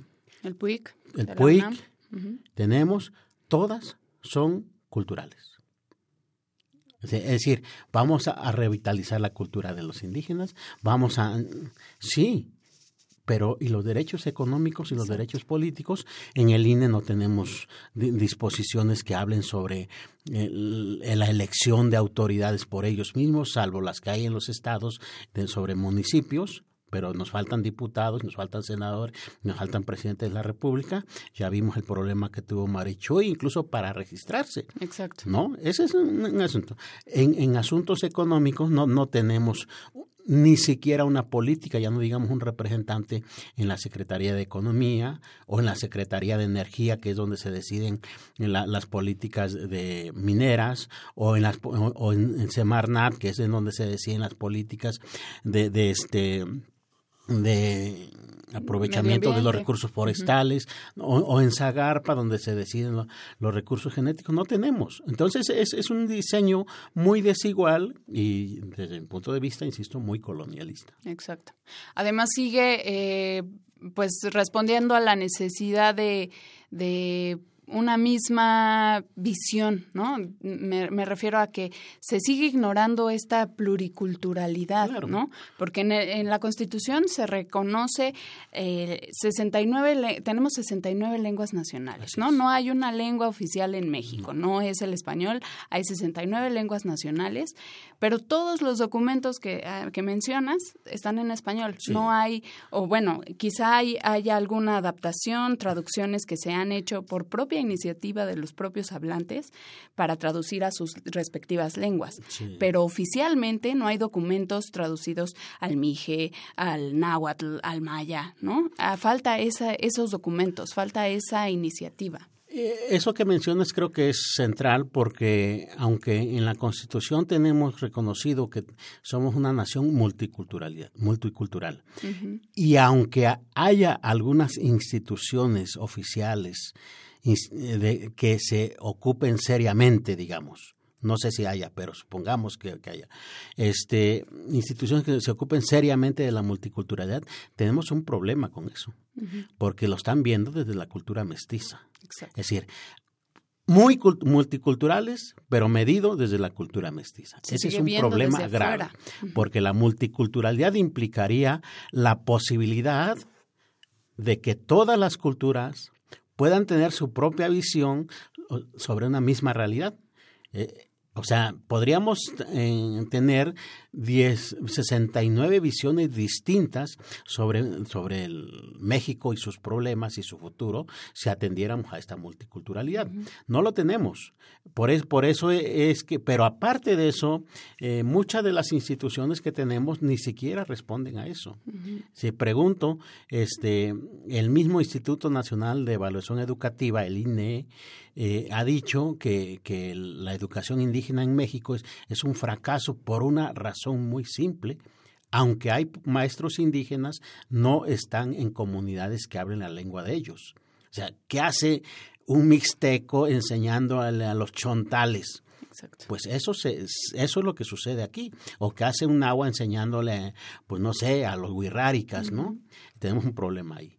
Tenemos otros problemas que, que, que, nos... Mm, presentan esta visión pues muy muy sesgada de la ah. sesgada diría de, la multiculturalidad porque hablando de desarrollo pues la secretaría de desarrollo social está encargada de, ver eh, entre otras el desarrollo del país pero no le ha preguntado a los indígenas qué idea tienen de desarrollo. Primero ¿Cómo van a participar ellos? ¿Para dónde quieren caminar? ¿Qué idea, por lo menos, no les ha preguntado? Tenemos un problema con el INE, con, los derechos políticos, porque mm, muy multiculturales, pero mm, la participación política solo es a través de partidos. Y la multiculturalidad se queda en que los partidos políticos postulen un indígena. Eso, con todo respeto, es una simulación terrible. Pero además de eso, este, pues no todos los pueblos indígenas eligen, eh, ejercen la, democracia o su participación política levantando la mano o en una asamblea, ¿no? De manera representativa, ¿no? Yo les pongo el ejemplo de los huirráricas para nombrar sus autoridades tradicionales, lo que, lo que hacen es que el maracame, la máxima autoridad, entra en trance, sueña y dice y decide quién va a ser el próximo, la próxima autoridad, quién lo va a suceder. Aquí entra mucho, eh, pues, esa controversia que ha habido de con respecto a a los usos y costumbres, ¿no? De, de, las, de los propios pueblos originarios que no, digamos, que no empatan con la pues con las designaciones jurídicas o con los procedimientos jurídicos establecidos por la propia ley. Y, nunca van a empatar por una razón muy simple. Si, si, si empataran ya no, ya no serían usos y costumbres. La, idea de que existan usos y costumbres justamente implica que hay otras maneras distintas de, regularización de la vida social. Y entonces pretender que un uso y costumbre se equipara a una norma estatal, la verdad es un sinsentido. Lo que tendríamos que ver son otras maneras de regular y que son tan válidas en una sociedad multicultural o que se reclama multicultural como las normas que dicta el Estado. ¿no? Pero bueno, ese es un problema. Creo que también se ha trivializado mucho el sentido de los usos y costumbres porque se retoma una idea de 1531 cuando la reina Isabel le dicen que aquí hay muchas normas en las que los indígenas se rigen por muchas normas y dicta una ordenanza diciendo que se respeten los usos y costumbres de los indígenas siempre y cuando no atenten contra la religión cristiana y no atenten contra la legislación de la corona. Aquí sucede lo mismo en el siglo XXI. Se respetan los usos y costumbres siempre y cuando no atenten contra las leyes dictadas por el Estado y contra los derechos humanos, que ahí tenemos otra cosa muy, muy distinta de cuál es la visión de derechos humanos desde el Estado y cuál es la visión de los derechos humanos desde las propias culturas indígenas, ¿no? Exactamente, sí, eh, eh, pues los castigos, ¿no? muchas eh, discusiones que hay en torno a, la forma en la que se, se rigen los propios pueblos originarios. ¿Te parece si vamos a escuchar una canción de esta banda de rock Sotzil, Sebul, Raíces y Alas? Es una banda originaria de Chiapas en la lengua maya celtal. Vamos a escuchar esto que se llama Raíces y Alas.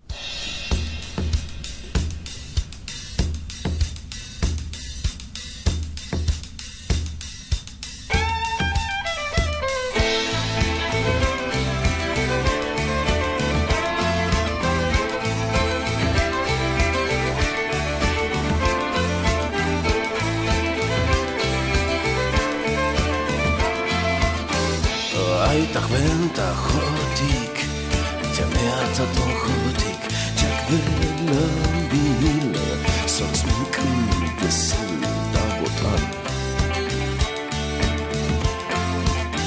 Spalın güçlü halil Tesmin kıydı sıhoklu maldik Ay tahmenta chodik Jack vela tilman balcı Unlek u Jash jihad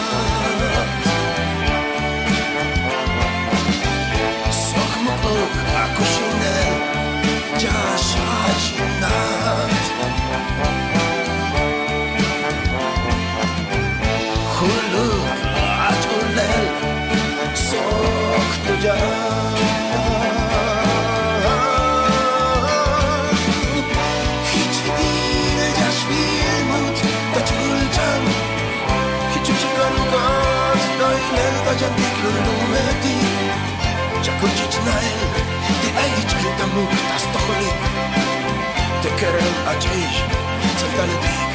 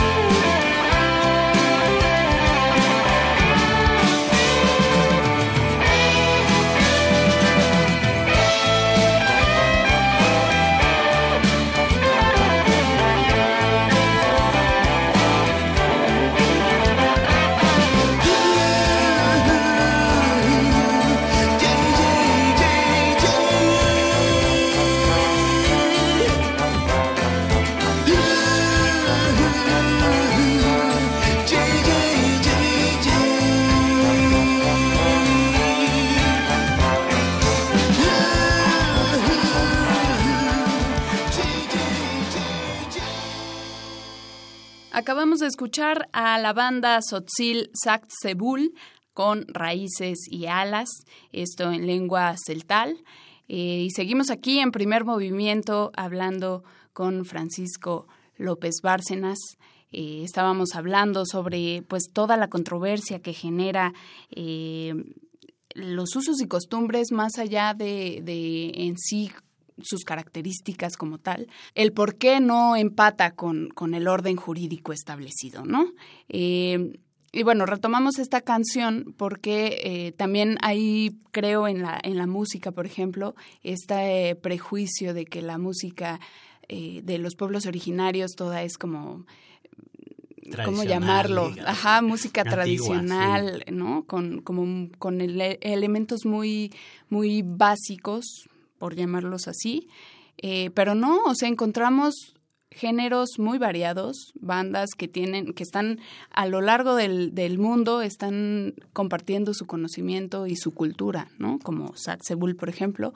Entonces, exactamente. Hay mucha variedad, entonces quitar todos estos, estos prejuicios, eh, pues no, no solamente desde el derecho, ¿no? También en las artes hay muchas, muchas cuestiones que hay que pulir para, para quitar esta discriminación.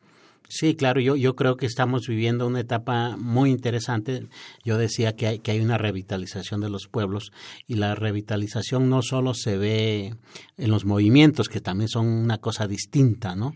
Ahora los, pueblos, los movimientos se mueven a su propio ritmo y con sus propios recursos y con sus propios intereses. De acuerdo. Este, vemos muchas marchas encabezadas por mayordomías cargando sus santos, por ejemplo.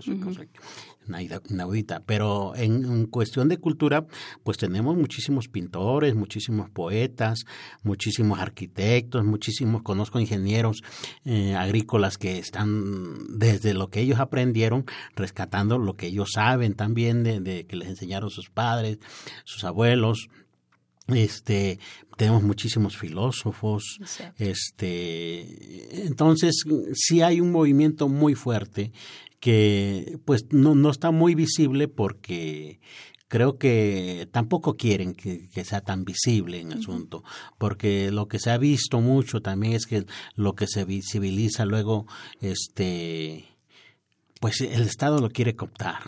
Y, y, y, sucede una cosa difícil porque cuando ya el Estado quiere cooptar lo que están haciendo por la libre los pueblos, pues se descompone, ¿no? Sí, eh, mencionaba yo hace ratito eh, pues esta superficialidad de la idea de lo que es pluricultural, ¿no? Sí. Y, y me llega, llega a la mente inmediatamente el folclore, ¿no? Y que, que, se difunde mucho como las cosas vistosas que tienen eh, los pueblos originarios con fines turísticos, ¿no? O sea, mientras me sirvas para que vengan y visiten mi, el estado o la comunidad, está bien.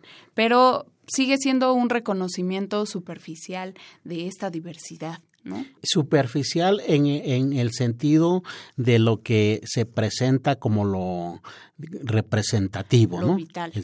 eh, acabamos, estamos, todo, bueno, estamos aquí hablando del Día Internacional de los Pueblos Indígenas, pero en Oaxaca acabamos de ver en el mes pasado es la Guelaguetza. Esa es una invención hecha para turistas.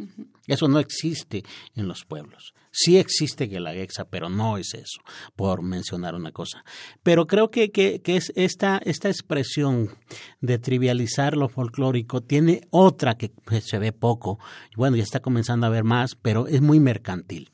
Eh, sobre todo en esta idea que ha surgido en los últimos años de patrimonializar la cultura.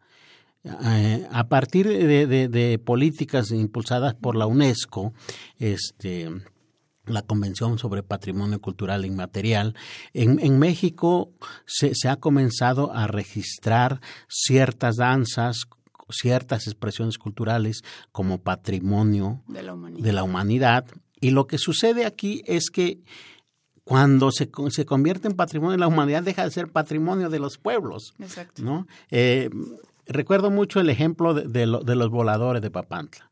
Eh, los voladores de Papantla tienen un problema ahorita porque la cervecera Heineken tomó una imagen de voladores, la distorsionó y la usó para hacer propaganda a la cerveza indio.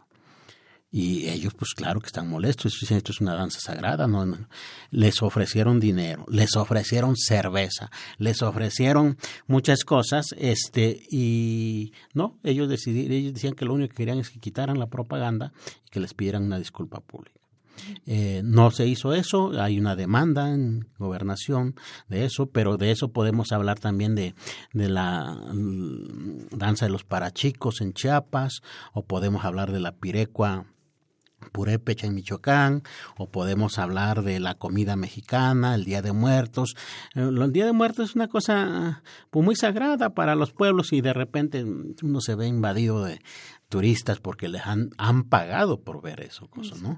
Entonces, eh, tiene e, ese sentido también eh, que yo creo que hay que ponerle mucha atención porque en el fondo, pues bajo la idea de proteger el patrimonio, ahora sí que, perdón, pero patrimonializando así, cosificándolo, registrándolo como una, casi como una marca, pues también se está despojando a los pueblos. ¿no?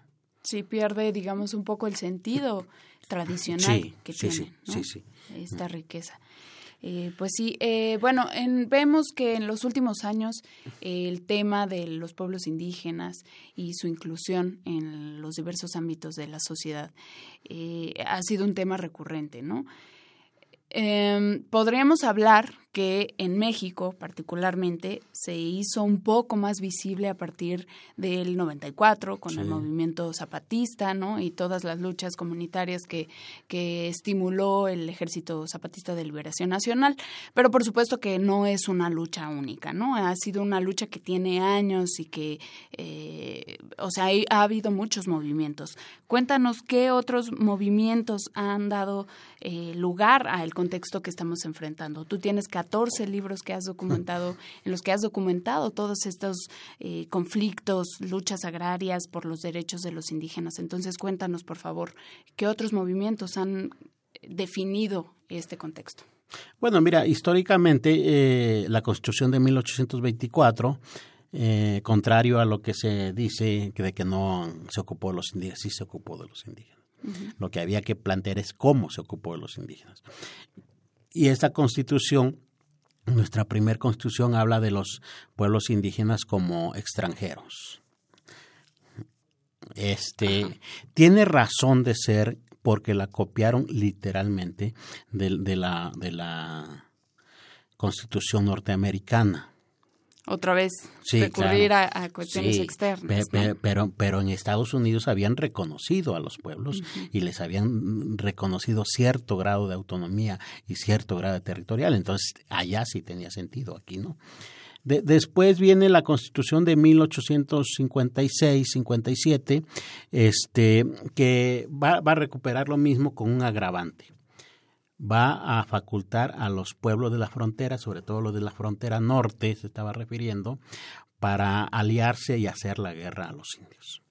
Estaban pensando sobre todo en estos problemas que teníamos en esa época que tenía el país, de que no estaba geográficamente no estaba muy delimitada la frontera y pues recurrentemente los indígenas pasaban de un lado a otro porque ese era su territorio y pues se quejaban de que robaban y que, pues sí, aquellos se quejaban de que les habían robado sus tierras, entonces era esta cosa.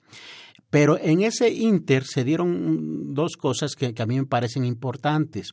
Por un lado, los estados de la República, las entidades federativas, comienzan a legislar en todos los sentidos que ya mencionaba.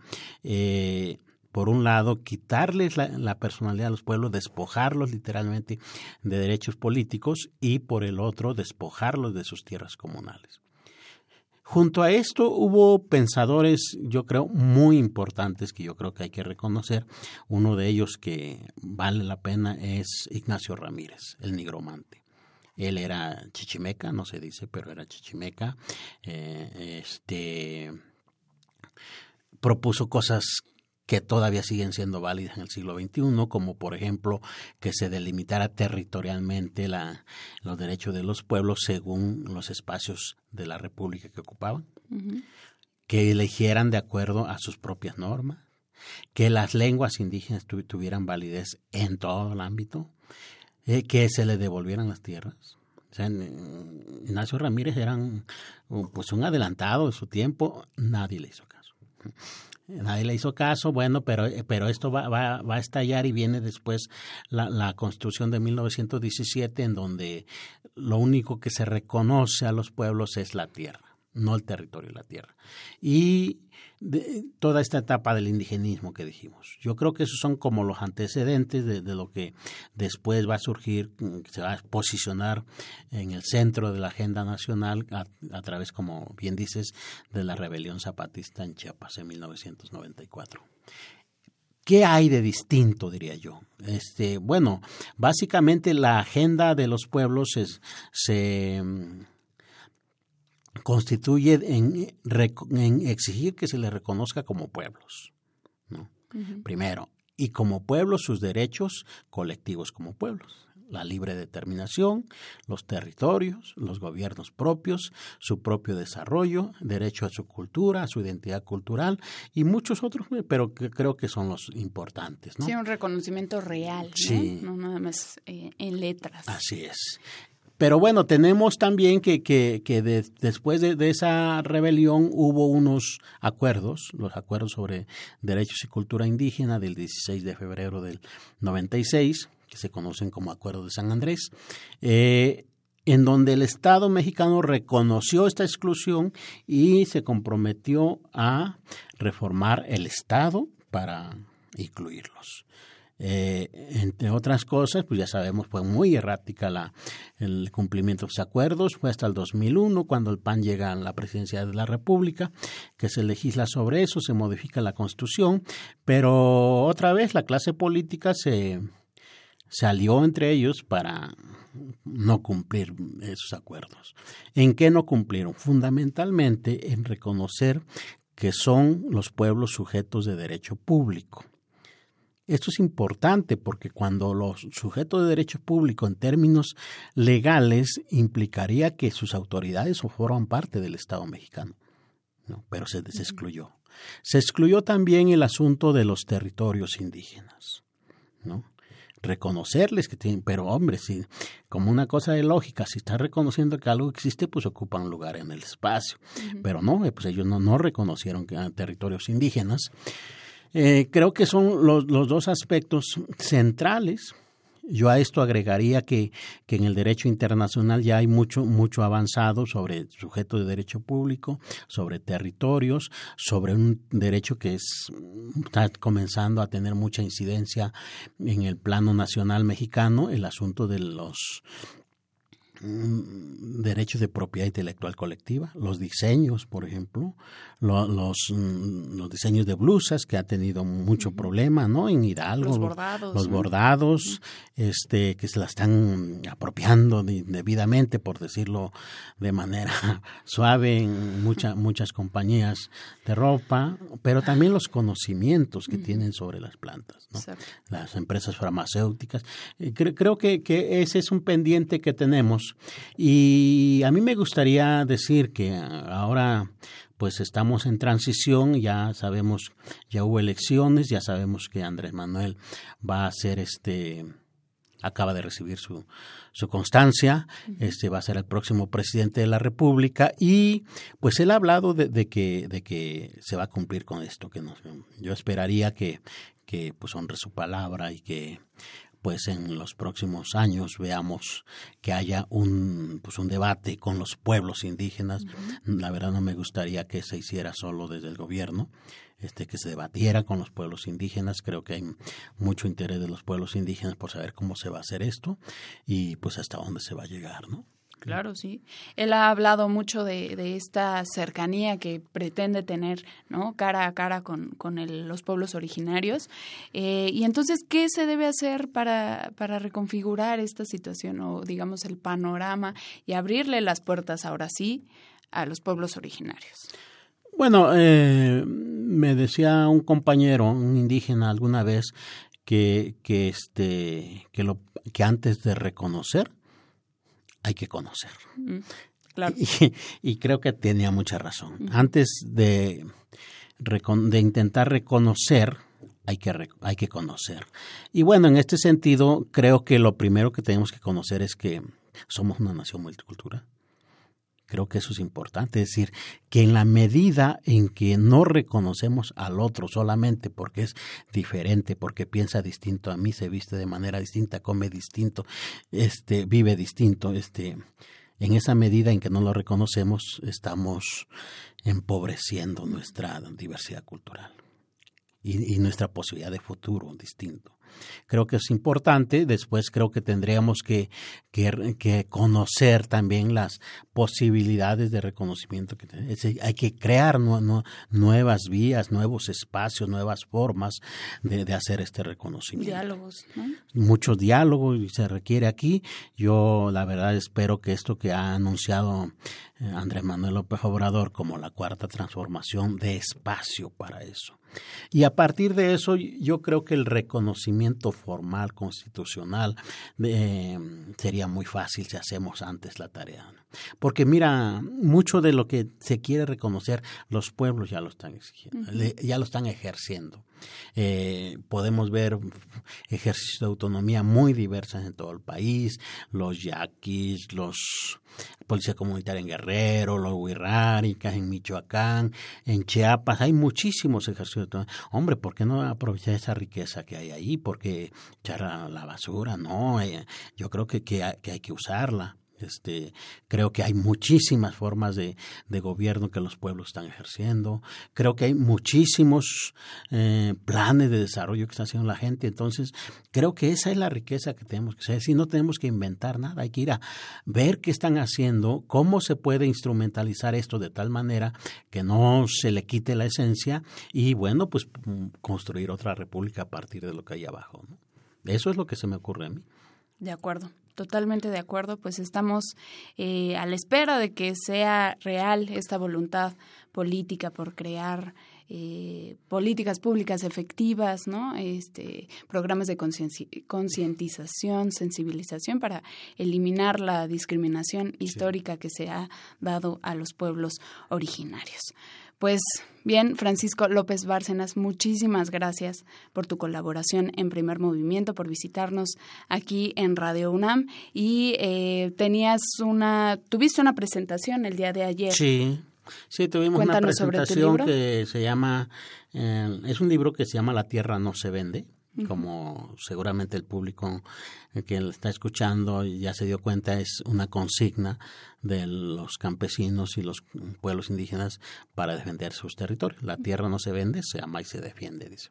Y bueno, el libro es eso, este es un recuento de los problemas que está habiendo eh, actualmente en nuestro país en territorios indígenas sobre territorios indígenas, sobre todo por la llegada de megaproyectos, minería, como decía, aguas, construcción de presas, fracking y las posibilidades que el derecho da de hacer frente a para defender los derechos. Básicamente hablo del derecho internacional, del Convenio 169, la Declaración de Pueblos Indígenas mm, que emitió Naciones Unidas en el 2013 y la, sobre todo la jurisprudencia que ha emitido la Corte Interamericana de Derechos Humanos resolviendo otros casos que son todo es aplicable en México. Mi idea en el libro es pues que la gente que lea pueda saber que tenemos eso y que pues se pueden defender los territorios porque son derechos reconocidos fundamentalmente, no porque esté uno poniendo por oponerse a las empresas, sino porque hay derechos que hay que respetar. Totalmente de acuerdo. Pues muchísimas gracias. Revisen, nos comentabas que estaba disponible en línea. Sí, está en línea gratuitamente. Si me permites, es lopezbárcenas.org. Ahí hay una línea, hay varias cosas, pero hay una eh, pestaña ahí de libros y ahí se encuentra. El libro se descarga gratuitamente. Perfecto, pues lo vamos a compartir en nuestras redes sociales, arroba PMovimiento, Primer Movimiento UNAM en Facebook. Muchísimas gracias, Francisco López Bárcenas, investigador del Colegio de San Luis. Muchísimas gracias a ustedes. Primer Movimiento. Hacemos comunidad. 8.48 de la mañana, Miguel Ángel Quemain. Wow, qué entrevista, felicidades a Vania Noche. Este, esta compilación de, de temas de de, Francisco López Bárcenas es eh, verdaderamente extraordinaria, sobre todo porque marca muchísimas distancias entre los proyectos de distintos signos políticos frente a la política indígena y establece los retos que Andrés Manuel López Obrador deberá tener frente a los pueblos originarios y los problemas que hemos tocado aquí en primer movimiento. Es, parece una, una gran antología de las problemáticas tocadas, sobre todo en el tema del territorio, que no es el tema de la tierra, como se ha visto totalmente, el cumplimiento de los acuerdos de San Andrés, y la lógica de que el español es una lengua que, en la que fluyen muchas de las lenguas y se encuentran como lazo de comunicación, como él señalaba en el inicio de la entrevista, muchos grupos indígenas no se comunican entre sí porque también hay desprecio entre los mismos eh, grupos sobre los usos de una lengua a otra. Pero el español es el terreno de la discusión sobre los usos y, y costumbres que tiene cada lengua y el sostén de la diversidad que no se debe de acabar, que debemos de luchar por entenderlo y conservarlo. Claro, es que creo que eh, hablando, como hablábamos con Alfredo Ávila al principio de este programa sobre historia conceptual, diversidad es otro concepto que ha ido eh, que, ha ido cambiando, rotando como un planeta, digamos, ¿no? Hemos hemos ido viéndolo desde diferentes ah, eh, luces y, con diferentes iluminaciones. Tenemos una idea de diversidad, eh, una idea digamos que era algo que había que erradicar eh, en el siglo XIX para construir una nación única y, más o menos heterogénea, de, homogénea. Pero ahora eh, nos hemos dado cuenta que ese proyecto no funciona. ¿Y qué pasa con eso? ¿no? Eh, esto que dice, que, que cita López Bárcenas de para reconocer hay que conocer, parece una cosa muy evidente, parece una perogrullada, pero no lo es. ¿Por qué? Porque seguimos en un México donde la mitad no conoce a la otra mitad.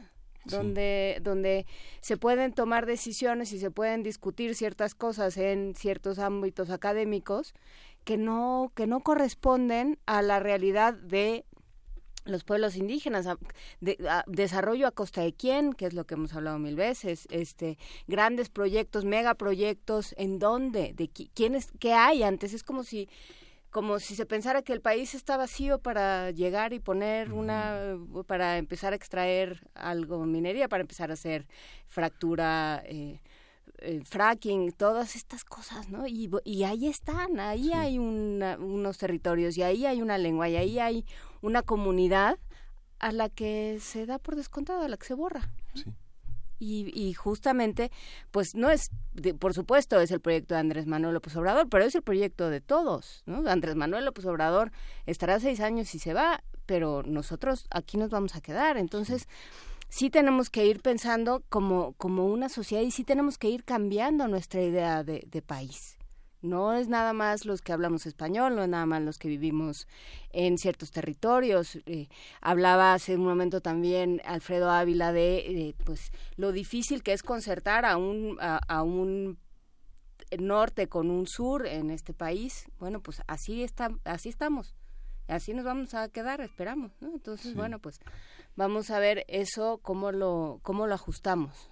Sí, y justamente el trabajo periodístico, la manera de cuestionar a un investigador de esta de este calado es importante porque normalmente el trabajo académico en, el, en, en, en la oficina eh, genera conocimiento, genera, como dicen, papers, documentos, pero que esta indagación periodística permite la multiplicación de muchísimos temas ¿no? que, que están en su tintero y que están en su, en su bagaje eh, político y académico.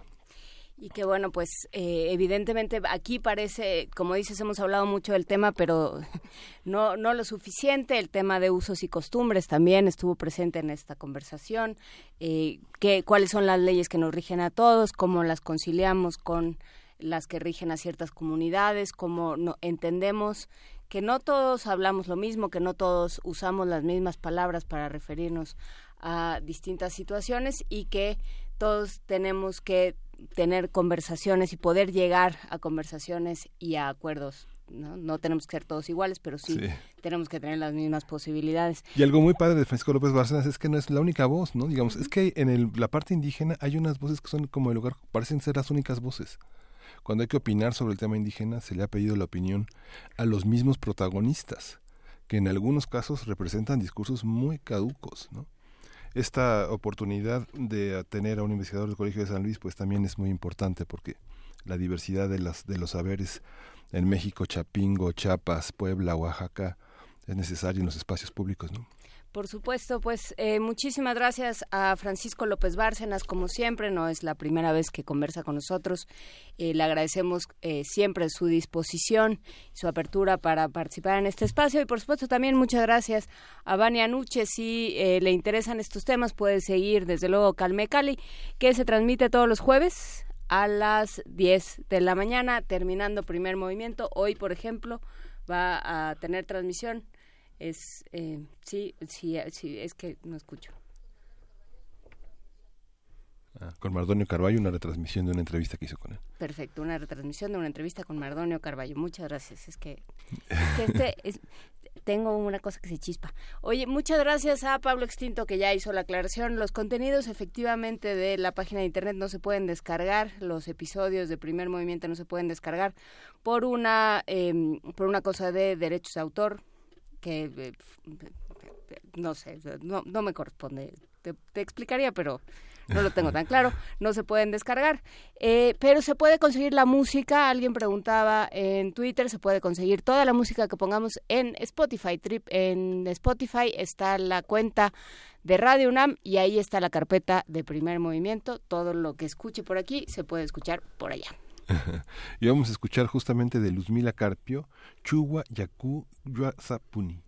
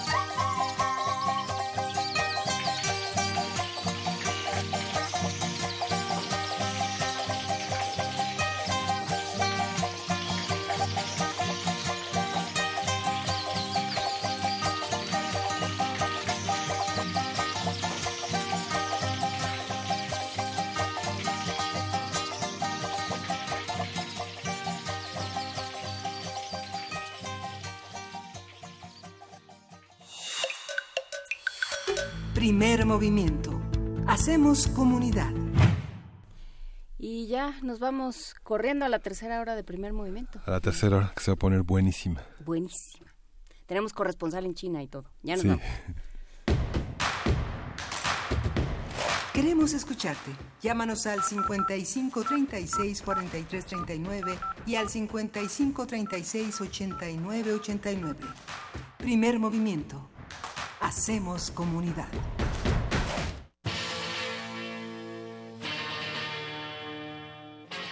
Después de 50 años, cuando despertamos, el rock seguía ahí. Como los dinosaurios que nunca existieron, dejó huellas de su paso por el mundo. El rock fue la música de la juventud de los años 60 y 70. Hoy la desenterramos para volver a vivirla, para emocionarnos con ella. Cuando el rock dominaba el mundo. Todos los viernes a las 18.45 horas, por el 96.1 de FM. Radio UNAM, Experiencia Sonora. Este año conmemoramos el 50 aniversario del movimiento estudiantil de 1968. Los estudiantes defienden los derechos de todo el pueblo. Con este encabezado, hoy analizan la situación y toman posición ante ella 55 intelectuales y artistas. Realizado originalmente en 2003 para Radio UNAM con las voces de Daniel Cassés y Flora Botton. Escucha en descargacultura.unam la crónica Este día en 1968. México necesita un cambio, pero un cambio que vaya de frente. Imagina un país donde todos los mexicanos podamos nacer, crecer y envejecer sin hambre, sin frío y sin miedo. Un México donde no haya un solo mexicano con las manos vacías, donde los jóvenes tengan alas para volar y los niños siempre tengan motivos para sonreír. Imagina un México donde hombres y mujeres puedan ser lo que quieran ser, sin límites ni obstáculos. Imagina un México en paz. PAN. El Museo de Arte Moderno invita a la muestra Leonora Carrington Cuentos Mágicos, que desde una perspectiva transdisciplinaria explora las diferentes facetas de la artista. Reúne 223 obras de colecciones de México, Estados Unidos y Europa, que incluyen pintura de caballete y mural, gráfica, dibujo, escultura, máscaras y diseños escenográficos, textiles, fotografías, documentos, libros y objetos personales. La muestra Leonora Carrington Cuentos Mágicos está abierta en el Museo de Arte Moderno. El rito comienza en el escenario. Los sonidos emergen, deambulan por el recinto, se cuelan en los oídos y estremecen los sentidos. Festival Intersección. los encuentros sonoros de Radio UNAM. Todos los viernes a las 21 horas en vivo desde la sala Julián Carrillo.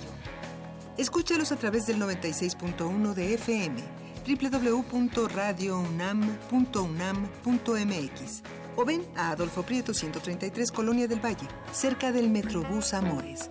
La entrada es libre. Llega un momento en la vida de cualquier estudiante en el que abandona la tierna infancia del conocimiento para convertirse en Puma. Y resistencia modulada estará en la iniciación. Escucha la bienvenida a los alumnos de nuevo ingreso en una transmisión especial en vivo desde el Centro Cultural Universitario Tlatelolco. El enlace se realizará el viernes 10 de agosto por el 96.1 de FM al terminar primer movimiento.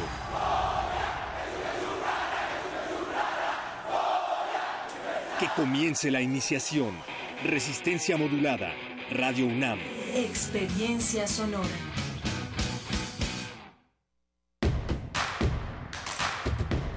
Encuentra la música de primer movimiento día a día en el Spotify de Radio UNAM y agréganos a tus favoritos.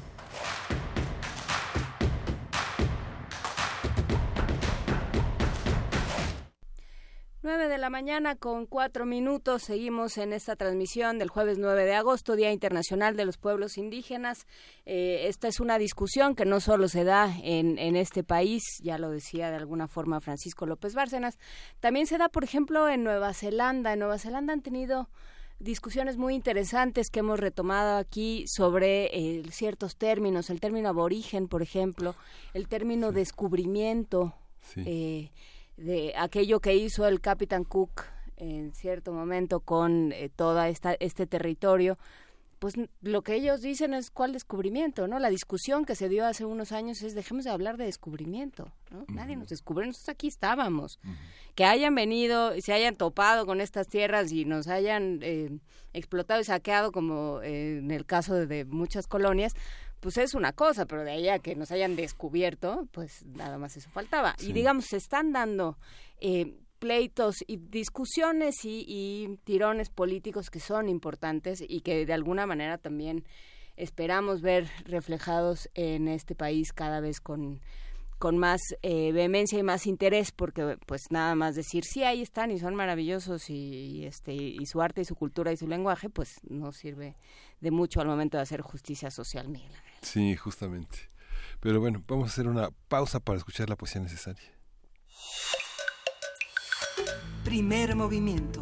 Hacemos comunidad. Es hora de poesía necesaria.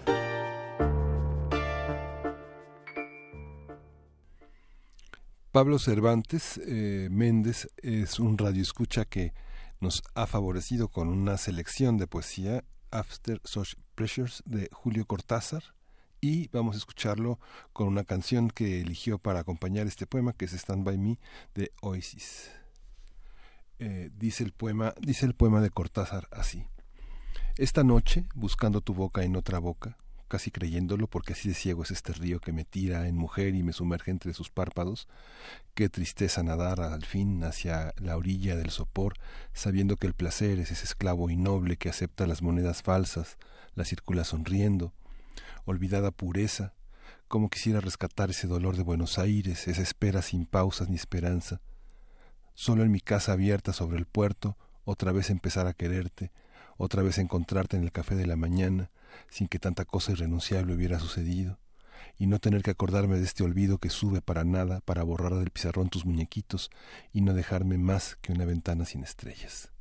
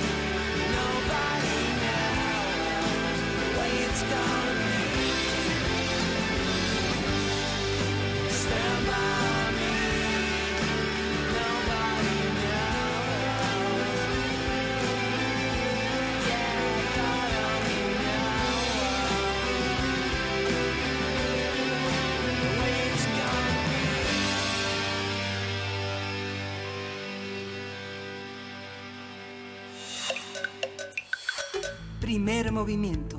Hacemos comunidad. La mesa del día. La mesa del día sucede hoy desde, desde el lejano oriente, desde el imperio. Eh, ¿Cómo estás? Desde otros imperios, ¿cómo estás, Alberto Betancourt? Querida Juana Inés, eh, Miguel Ángel, qué gusto saludarlos.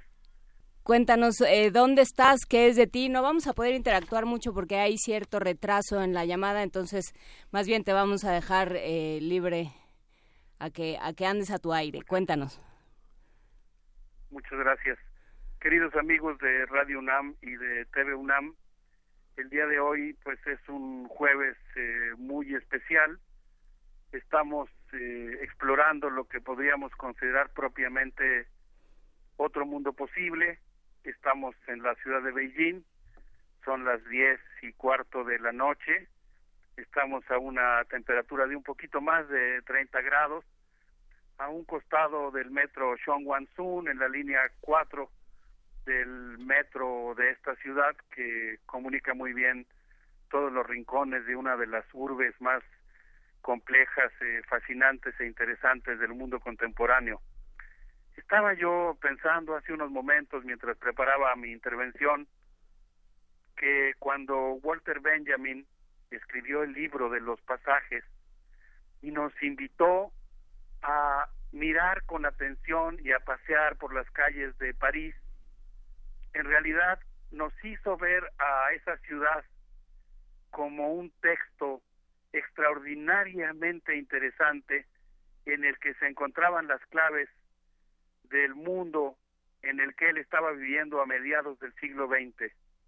Y yo pienso que en nuestros días, describir las calles de Xidan, una de las zonas comerciales de esta capital de China, pues quizá permita asomarnos a lo que podríamos considerar uno de los arcanos, de los, eh, digamos, enigmas del capitalismo contemporáneo. Eh, es una calle extraordinariamente agitada, con centros comerciales muy modernos, donde los guardias del Ejército Popular Chino cuidan el orden y pululan las ideas, la moda, la música y la cultura chinas, pero también la cultura de toda Asia que se concentra ahí, al igual que la de muchos visitantes de otros países del mundo. Yo quisiera decir que en esta ciudad, en Beijing, se realizará en los próximos días, eh, del 13 al 20 de este mes, el 24 Congreso Mundial de Filosofía, que reunirá aquí a 7.000 filósofos que se abocarán a responder una pregunta muy importante para todos, cómo aprender a ser humanos. El Congreso, según dicen los anfitriones y sus organizadores, se propone servir como una especie de espacio de diálogo entre tradiciones filosóficas, sobre lo cual me parece que vale la pena hacer algunos comentarios. En primer lugar, retomando algunas ideas del gran filósofo mexicano argentino marxista Enrique Dussel, que habla sobre la necesidad de construir un pluriverso transmoderno. En segundo lugar, eh, quizá comentar algunas cosas en relación a la importancia que tiene en el siglo XXI el diálogo entre tradiciones filosóficas, para pasar en un tercer lugar a hablar de la importancia de que la filosofía tome como un reto intelectual la resolución de problemas reales, sociales y difíciles de resolver, para concluir con un brevísimo comentario sobre la importancia del diálogo que ha tenido la tradición de la filosofía china con India y la discusión que existe al interior de la propia filosofía china eh, entre corrientes como el taoísmo, el confucianismo y el budismo. No sé qué les parezca, Juan Inés Miguel Ángel, si nos adentramos entonces eh, en esta reflexión. Nos parece muy bien. Adelante, Alberto. Bueno, gracias, Juan Inés. Mira, pues yo quisiera comenzar planteando una idea que menciona eh, Enrique Dussel en su texto sobre la modernidad y la transmodernidad, en el cual él habla de la necesidad de construir un pluriverso transmoderno. Un pluriverso, es decir, no una idea de que el mundo humano tiene un solo centro, un solo polo civilizatorio, una sola verdad que tiene que difundirse a nivel universal y viajar del centro a la periferia. Enrique Dussel nos propone en ese libro que creo que viene muy a cuento en el marco de las propuestas y las preguntas intelectuales que se ha hecho este 24 Congreso, está planteando la necesidad de transitar de una visión del universo, de un mundo único, digamos, a un pluriverso, un mundo diverso, con muchos centros, con muchos polos de desarrollo y de cultura, y consecuentemente dejar de pensar la modernidad meramente como un proceso de uniformización, digamos, de uniformidad del mundo que va irradiando desde su polo civilizado hasta los confines de la barbarie una sola manera de ser, sino pasar a concebir la necesidad de lo que podríamos llamar un pluriverso transmoderno, en el que las tradiciones, la innovación, la actualización de las diversas culturas se comunique estableciendo puentes de contacto entre las modernidades de China, del mundo árabe, de Europa, de los Estados Unidos, de América Latina, de África y de los diferentes polos culturales del mundo. Se trata, nos dice Enrique Dussel en ese libro, que insisto en que creo que viene muy a cuento en relación a las preguntas que se ha planteado este 24 Congreso Mundial de Filosofía, la necesidad de un diálogo crítico intercultural. Eh, Enrique Dussel plantea en ese libro que hay que hay que preguntarse quién es uno mismo desde un punto de vista existencial y a qué cultura pertenece, quiénes somos. Y en ese sentido, pues nosotros los latinoamericanos tenemos una eh, enorme necesidad de establecer, de construir, diría yo incluso de inventar nuestro locus cultural latinoamericano. Y en ese sentido, pues es muy importante para nosotros eh, esta temática que se está planteando este Congreso en el sentido de transitar de una mera visión mucho más conocida, por supuesto muy importante y a la que no podemos renunciar a conocer y a interpelar, de la tradición de la filosofía occidental, pero estableciendo un diálogo con las filosofías que se han desarrollado en otras culturas, por ejemplo en la propia cultura latinoamericana. Y en ese sentido, pues me parece que es extraordinariamente interesante pues eh, asomarnos a este espacio que se propone justamente el diálogo entre diferentes tradiciones culturales. Eh, el filósofo, el gran filósofo Enrique Dussel, plantea justamente que poco a poco los filósofos del sur se fueron dando cuenta de la importancia de transitar de una visión que solamente realzaba la filosofía occidental y que trataba de imponer sus reglas a las demás culturas, a las que consideraba, consideraba bárbaras, para pasar al establecimiento de sociedades postcoloniales que tienen que asumir la contradicción entre élites adiestradas por los imperios y una mayoría popular afincada en las tradiciones autóctonas. En este marco es que me parece que vale mucho la pena eh, invitar, y esa es la intención de mi comentario del día de hoy, a nuestros amigos de Primer Movimiento, eh, de Radio UNAM y de TV UNAM, a asomarse a través de Internet al fascinante programa de este 24, Congreso Mundial de Filosofía, en el que creo que podrán asomarse a observar cómo es que pues se va a contar con la presencia de mesas que recogen muy distintas eh, tradiciones filosóficas. Si les parece bien, y antes de irnos a música, me gustaría comentarles un poquito sobre la presentación del propio programa. No sé cómo ven Miguel Ángel Juan Inés. Claro que sí, cuéntanos. Bueno, muy bien. Pues miren, eh, anfitrión eh, por parte de la Asociación Mundial de Filosofía, Dermot Morán, en el texto en el que presenta el Congreso, afirma que el primer Congreso Mundial de Filosofía se realizó en París en el año de 1900. En aquel momento Bertrand Russell dijo que asistir a ese evento lo había influenciado profundamente. Y en recuperación, digamos, de esa tradición de lo que han sido los 23 congresos anteriores, Dermot Moran, que es un filósofo especialista en los temas de fenomenología, eh, plantea que esta eh, última sesión del Congreso que se realizará en Beijing tendrá como anfitrión, como institución anfitriona a la Universidad de Pekín. Y el Congreso, dice Morán, pues refleja la continuidad de la tradición y los modos occidentales de hacer filosofía, pero también de manera muy importante, y aquí pues creo que estas palabras cobran realmente interés, el diálogo entre Oriente y Occidente, entre el norte y el sur, así como la coexistencia de muchas formas de hacer filosofía basadas, por un lado, en el pensamiento de Grecia, de India, de la tradición judía, del cristianismo, del islam, del marxismo, de la filosofía ambiental, del pensamiento indígena, de la filosofía de la cultura.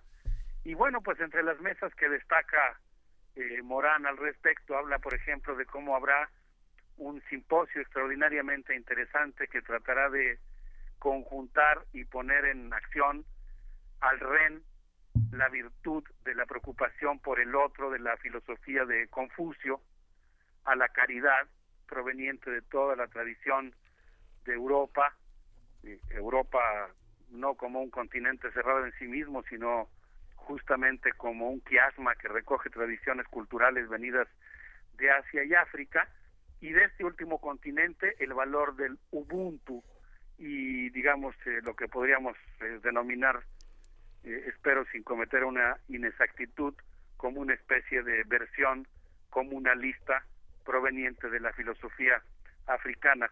La propia sede del Congreso, que será la Universidad de Pekín, que fue fundada en 1898, nos recuerda el propio Morán, pues ha contado con filósofos como Feng Yulan, al que me referiré en un momento más, o como Hu Xi, que pues han tenido eh, una importancia muy grande. Y a esta universidad, la Universidad de Pekín, que será la sede del Congreso, pues han venido muchos filósofos, entre los que podría mencionar al propio Bertrand Russell, que fue escuchado por 1.500 personas en 1920, a John Dewey, a Jean-Paul Sartre, a Simone de Beauvoir, a Paul Ricoeur, que visitó eh, el campus de la Universidad de Pekín en 1999, a Jürgen Habermas, que estuvo aquí en abril de 2001, Jacques Derrida, que estuvo en 2001, Richard Rorty, entre otros, eh, muchos otros. En realidad, pues creo que resulta realmente emocionante el hecho de que la sede de este evento sea la Universidad de Pekín, una eh, universidad en donde, por cierto, nuestra, nuestra propia universidad, la Universidad Nacional Autónoma de México, tiene una pequeña oficina y un campus en el que imparte algunos cursos para las personas que están interesadas en la cultura mexicana. Se trata entonces, por supuesto, de una universidad hermana. No sé qué les parece, creo que podríamos escuchar algo de rock chino para quedarnos reflexionando sobre esta importancia de la, del diálogo entre las tradiciones filosóficas.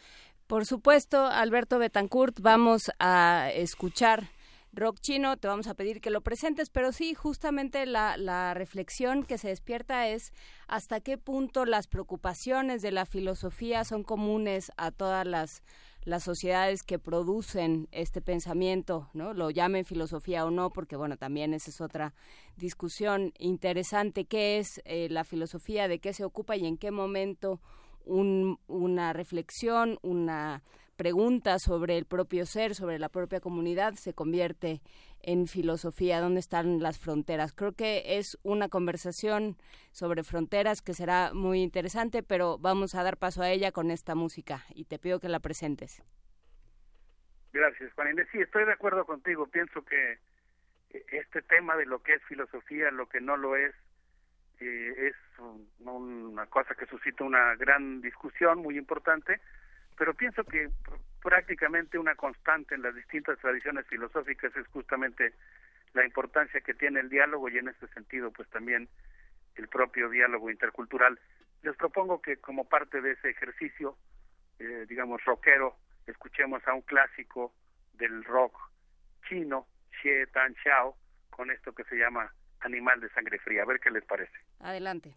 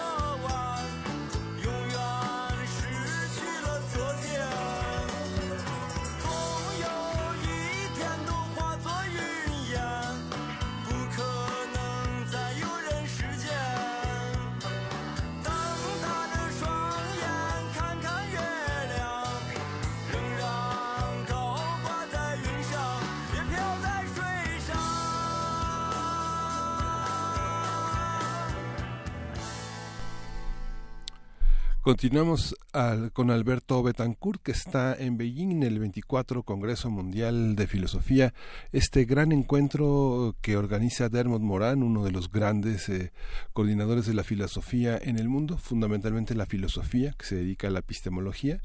Él desde hace muchos años coordina el, la, revista internacional de filosofía, eh, una revista que pertenece a la Federación de Filosofía que se fundó en 1948, un gran encuentro en el que México participa muy activamente. Este Alberto Hijo ha señalado una de las figuras fundamentales, Enrique Dussel, este que es eh, parte de este de este mundo de filósofos epistemólogos que han eh, iluminado varias zonas de la epistemología en México Luis Villoro Adolfo Sánchez Vázquez. Tenemos una auténticamente una playa de, filósofos dedicados a entender el entendimiento de la filosofía y a reflexionar sobre ella y, y, hacer de la filosofía un espíritu este pues eh, muy muy local también en ese sentido no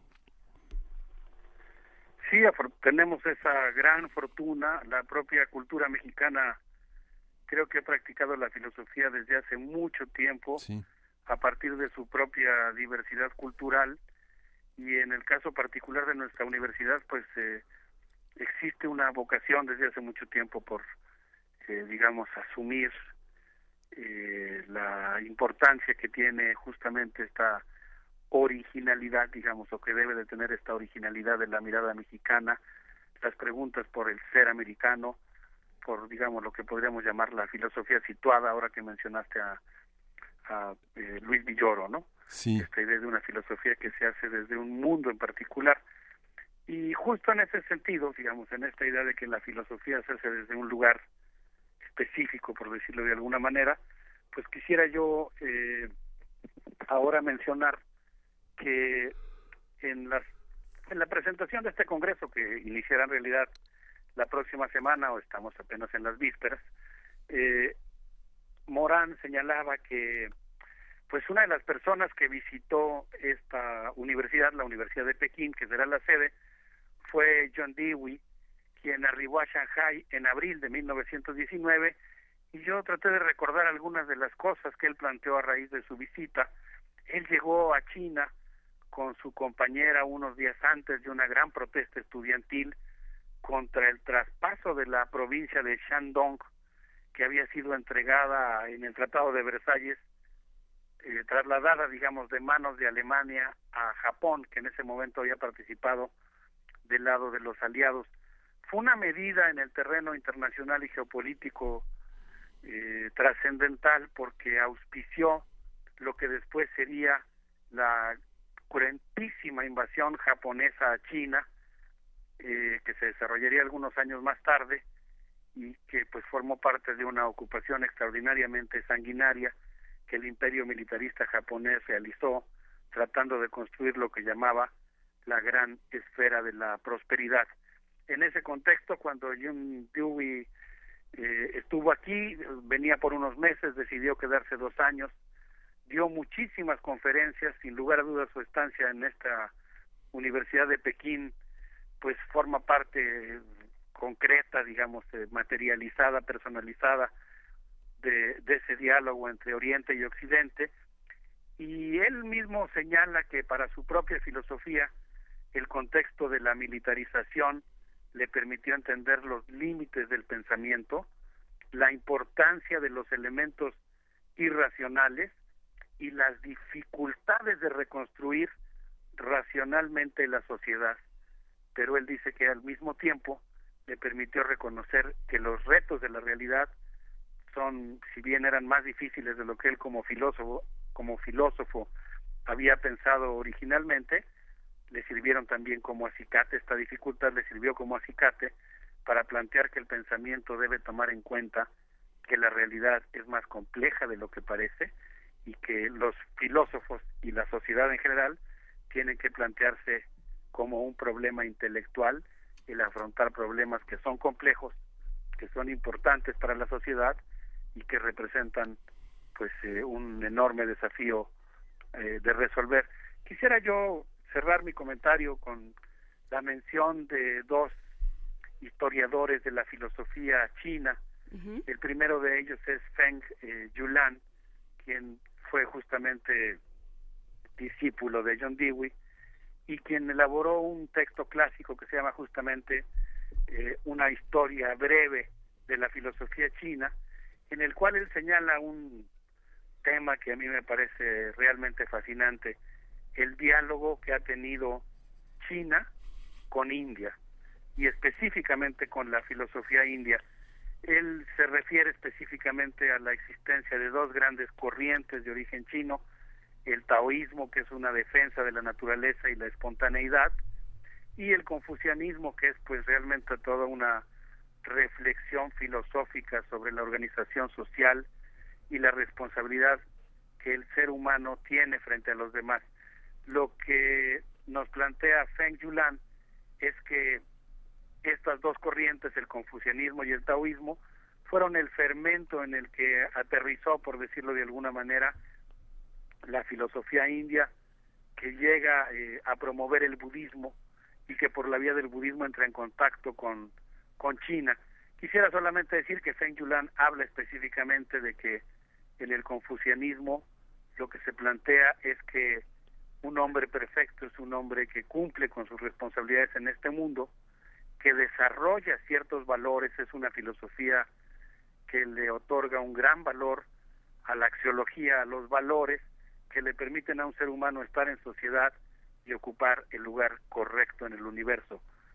Eh, por otra parte, el taoísmo pues es una corriente que aboga más por la libertad y la espontaneidad individual y en ese sentido el diálogo entre confucianismo y taoísmo pues implican una síntesis entre una actitud digamos de este mundo él le llama este mundismo y de otro mundismo. Se trata de cultivar una especie de espiritualidad para este mundo y es en ese contexto de este debate entre confucianismo y taoísmo en el que llega el budismo a China.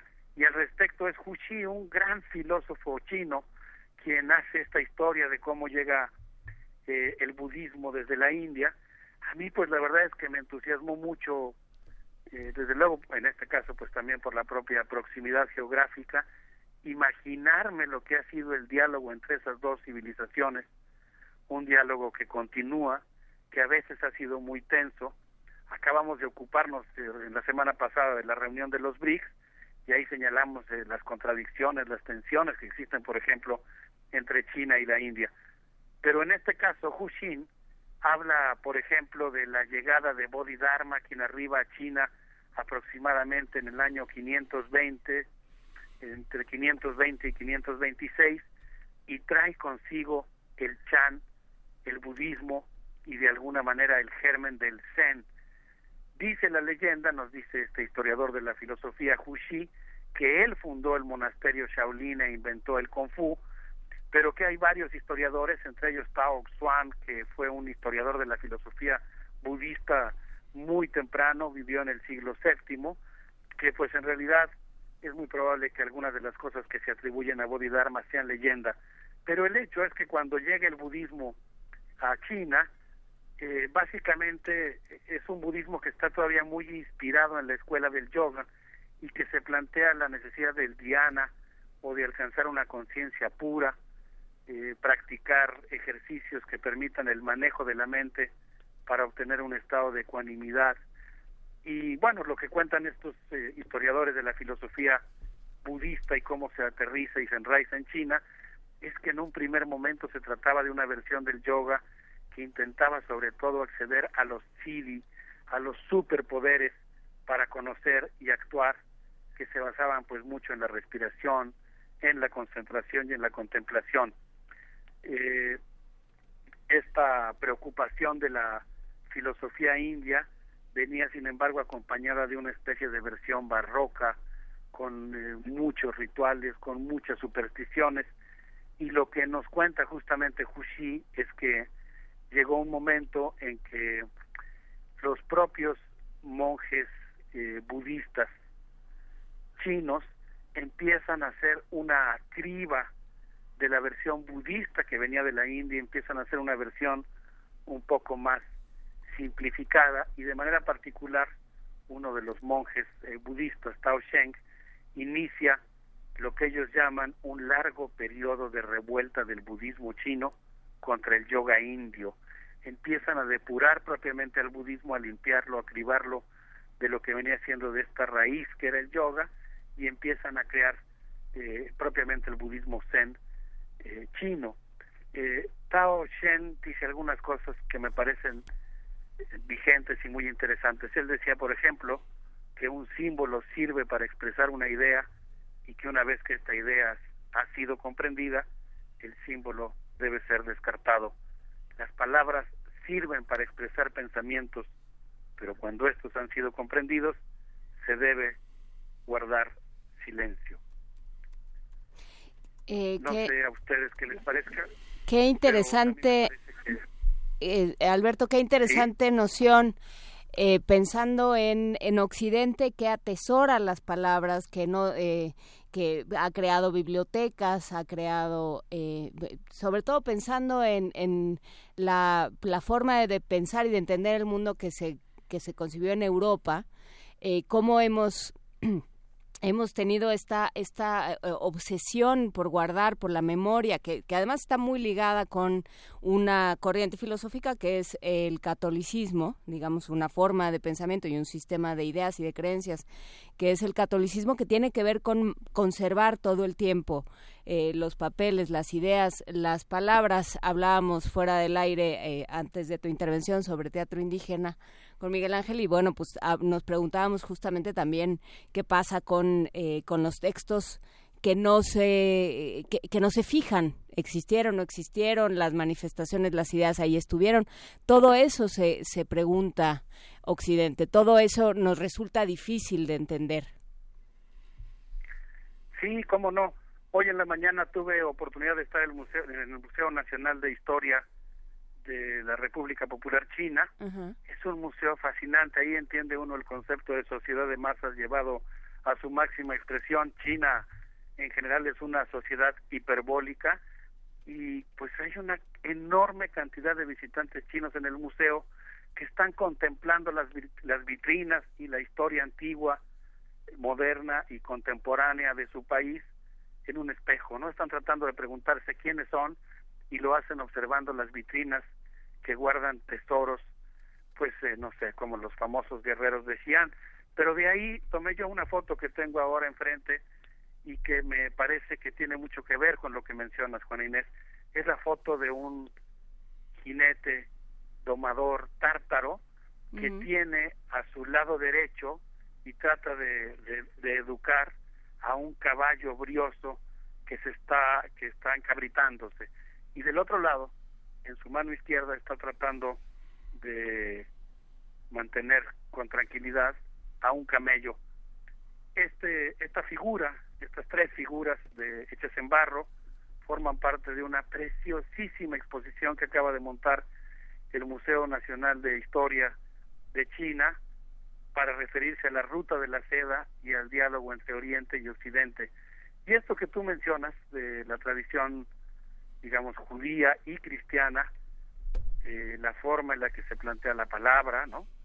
Y la forma en la que le y la que la forma en la que la plantea el budismo, pues me parece que es realmente muy interesante. No pensaba yo en la cercanía que tienen las islas de Filipinas respecto a China, como Filipinas, todos los que en algún momento fuimos a Acapulco y nuestros padres o nuestros amigos nos llevaron al fuerte de San Diego y supimos que de ahí partía la nao que venía hacia acá, pues la nao llegó a Filipinas muy cerca de China, nunca tuvo éxito la eh, digamos el avance español hacia China, pero realmente nuestra relación pues es muy antigua y como parte de esa relación pues está toda la tradición, por ejemplo, del diálogo que tuvieron los jesuitas que han reflexionado tanto sobre la introspección con los propios monjes budistas, un diálogo que sin duda tenemos que recuperar, como tenemos que recuperar muchas otras vetas del diálogo que debe formar parte de las relaciones sur-sur y, de, y del sur con todos los lugares del mundo.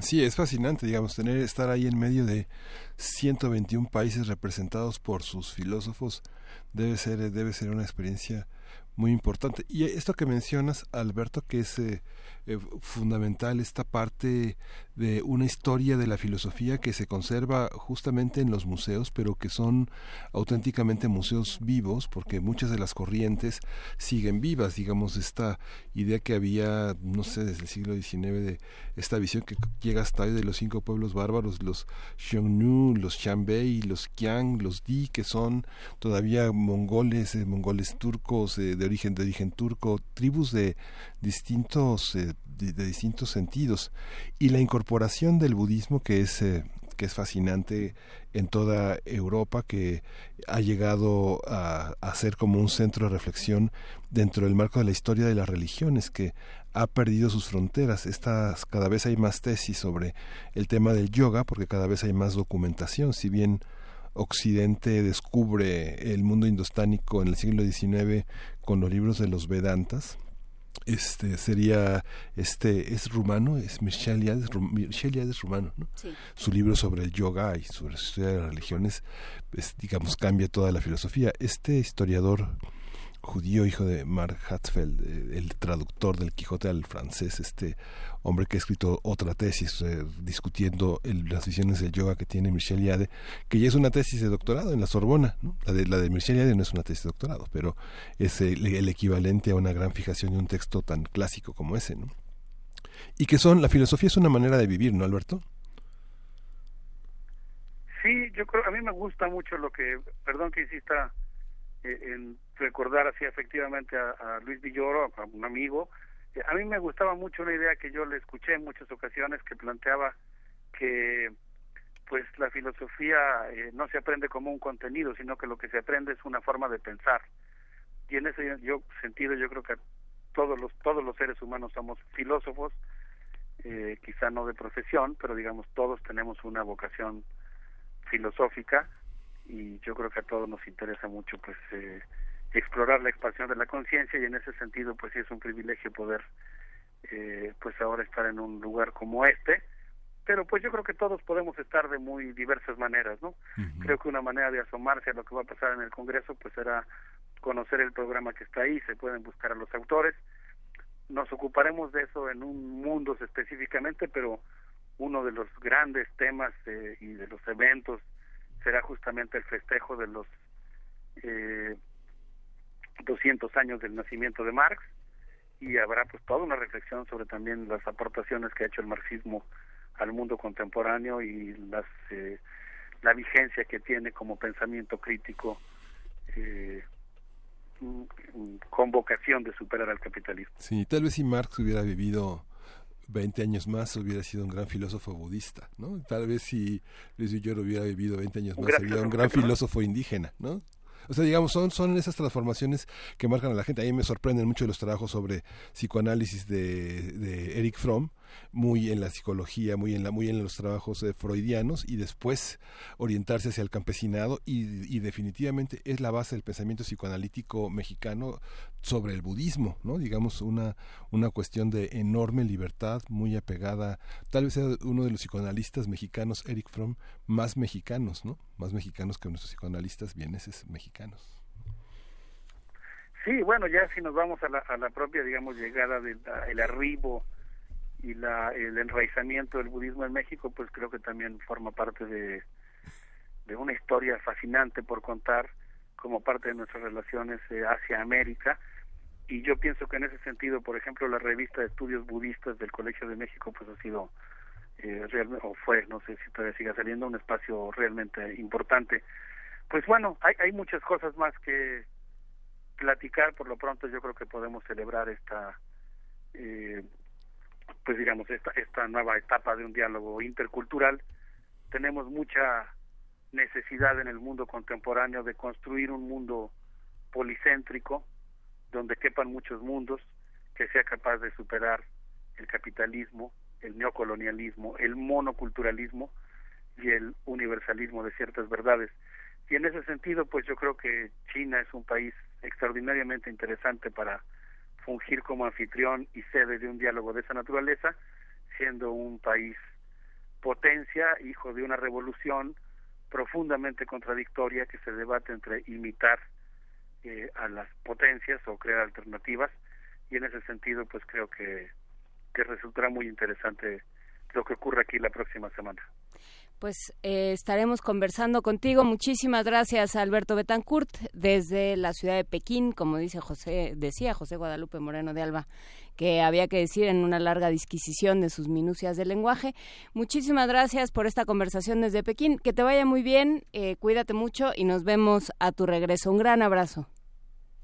Pues nos vemos, todavía transmitiremos desde aquí, si todo nos favorece cósmicamente, podremos hacer todavía una siguiente un siguiente comentario de mundo desde, desde aquí, desde Beijing, y yo les quisiera proponer que nos despidamos escuchando a un grupo que hizo la música de una película que se llama Que tenga usted un buen día, que acaban de exhibir recientemente en la Cineteca, que se llama Shanghai Restoration Project, con esto que se llama Rabital. A ver qué les parece. Un abrazo, Juan Inés y Miguel Ángel. Muchas gracias por recibirnos hasta allá. Un gran abrazo. Nos escuchamos la próxima semana.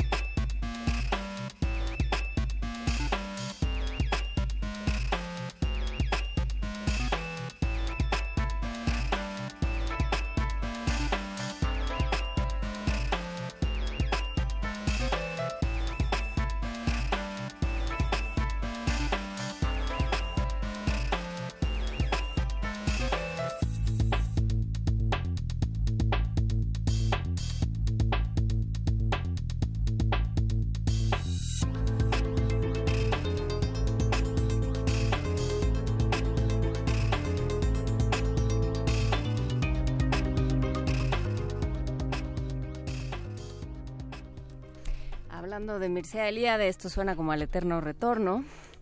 Pero, en fin, vamos a regalar, no, vamos a regalar boletos, no. Ya está en la línea Abraham Cruz Villegas. ¿Cómo estás, Abraham? ¿Cómo están? Muy bien, muy contentos de platicar contigo. Eh, pues desde luego eres artista, artista plástico, propones eh, ciertas cosas, pero también las propones desde el ámbito académico, desde el ámbito universitario. Y con este espíritu eh, presentas Detritus en el MUCA Campus, ese que está junto a la Facultad de Arquitectura y que de pronto pues se pasa se pasa por alto en la vida cultural universitaria. Sí, eh, pues bueno, muchas gracias. Eh, sí, efectivamente, estamos haciendo un proyecto desde el 11 de mayo, ahí en, la, en el Museo Universitario de Ciencias y Arte, que está efectivamente en la, en la Facultad de Arquitectura, y es un proyecto que, que parte justamente también del, del ámbito académico, en la medida que fue propuesto por tres distintos eh, profesores de distintas instituciones universitarias de la UNAM, el Instituto de Investigaciones Estéticas, el doctor Peter Krieger, el, Centro de Investigaciones de América Latina y el Caribe, por parte del doctor Humberto Urquiza, y el doctor Luis Zambrano, que era entonces secretario técnico de la Reserva Ecológica del Pedregal. Eh, este, este proyecto tiene que ver con la idea de reciclar materiales, que es lo que yo siempre he hecho como artista, pero un poco llevando la reflexión a distintos ámbitos más complejos, más elaborados, como son pues el, el ámbito de la, de la conservación del medio ambiente, de la sociedad, de la economía, en, análisis más profundos y, más elaborados. Esto eh, fue una primera propuesta de hacer yo una exposición, pero yo la, extendí, la expandí, eh, invité a colegas y compañeros y amigos de distintos eh, campos, no solamente artistas, para hacer un proyecto de, largo aliento, que es una exposición, pero también una programación que ha incluido desde, desde mayo pues eventos diarios que, que ha sido desde un ciclo de cine, presentaciones de libros, talleres de cerámica, de patineta, de música, en fin, ha sido muy variado y muy plural. Ayer tuvimos a, Juan Villoro hablando de, leyendo capítulos del próximo libro, hablando de la ciudad como un espacio detrítico. Antier tuvimos a Mardonio Carballo leyendo también, hablando de su poesía en náhuatl. tuvimos a los poetas Luis Amara y Gabriela Jauregui. Y hoy, mañana y el sábado tenemos eventos también. Pues es, es muy interesante. Pensaba en una pieza que vi alguna vez de, unas, eh, de un artista venezolano que tomaba los, eh, los tambos de petróleo y los convertía en, eh, los, los transformaba para convertirse en sillones y eso no solo tiene toda una dimensión simbólica, no solo recupera un, un objeto que ya no se va a usar, sino que tiene una dimensión simbólica e histórica dentro del contexto eh, venezolano, digamos, el, la, la idea de, de tomar lo que aparentemente ya no sirve o ha dejado de cumplir una función para que tome otra, también tiene puede pasar por esa reflexión eh, artística y conceptual. Como dices, eh, en particular en el caso de un tambo de petróleo, digamos, eh, en Venezuela, pues la resonancia es poderosísima y sobre todo en estos días, ¿no? Y crítica también, obvio, en la, de qué manera podemos reconstruir la sociedad, autorreconstruirnos, no solamente después de los cataclismos y de las catástrofes de, de, vamos a decir, naturales, sino también de nuestra propia, de nuestro propio problema, del que estamos causando y del que somos parte, eh, políticamente, como ciudadanos o como con falta de, cultura ciudadana también. Entonces, un poco, justamente por ahí es donde va esta, esta, esta propuesta que estamos haciendo en el MUCA, que tiene que ver de... Eh, eh una mirada sobre nosotros mismos en la posibilidad de, de, encontrar soluciones desde una discusión colegiada, organizada, seria, de distintos flancos, que se tendría que llamar eh, interdisciplinaria en el caso del, del, ámbito universitario y académico, pero que también incluya a los estudiantes, que incluya a los artistas jóvenes, que incluya a, a otros participantes de, digamos, de, de, otras reflexiones, como son propiamente los campesinos, ¿no? La gente que está lidiando con los transgénicos, la gente que está lidiando con la con la, la el secuestro de sus de sus propiedades y con el fracking, por ejemplo, ¿no? Entonces por ahí eh, eh, un poco entender que la la, la crisis eh, la hemos hecho nosotros y que en vez de, de, involucrarnos y, y, corresponder vemos de lejos un poco el problema como si como si fuera algo de lo que no de lo que no nos corresponde hablar, ¿no?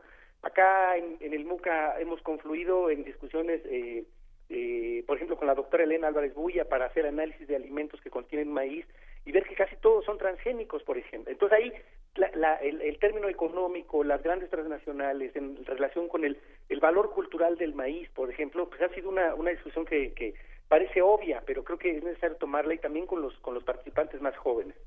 Pues eh, queda hecha la invitación para ir este sábado. Va a haber una actividad a reserva de que hablemos de, eh, con más calma y nos detengamos en todas las reflexiones que surgieron en este trabajo que reunió esfuerzos del Instituto de Investigaciones Estéticas del, eh, del Centro de Investigaciones de América Latina y el Caribe y de la Reserva Ecológica del Pedregal de San Ángel. Todo eso, una vez que, eh, pues que concluyan estos esfuerzos, nos gustaría platicar contigo, Abraham, de qué pasó, pero invítanos al sábado, por favor. Hoy a las 12 tenemos una jornada de estudio convocada por Luciano Concheiro acerca del arruinamiento como paradigma constructivo, la ruina. Y también tenemos un concierto de la bruja de Texcoco, que bueno es un artista eh, trans eh, transdisciplinario y, que tiene música tradicional mexicana pero con una propuesta contemporánea también trans. Y mañana tenemos un un proyecto de, de polinización urbana dos conciertos con Rodrigo Frank de MK Flame y de Diego Espinosa a las cuatro y media y el sábado tenemos la clausura, que tenemos una, una tocada de música tradicional huasteca con los cantores del son, y tenemos a Sonidero Marginal que viene desde Valle de Chalco a visitarnos y a complacernos con música eh, eh, chundañera y marginal. Pues vámonos, eh, con, ya con esa me despido, literalmente. Muchísimas gracias, eh, Abraham Cruz Villegas artista, eh, pedagogo egresado de nuestra universidad y ahí vamos todos al MUCA Campus, eh, que está ahí en, junto a la Facultad de Arquitectura, en eso que se llama la zona comercial de Ciudad Universitaria.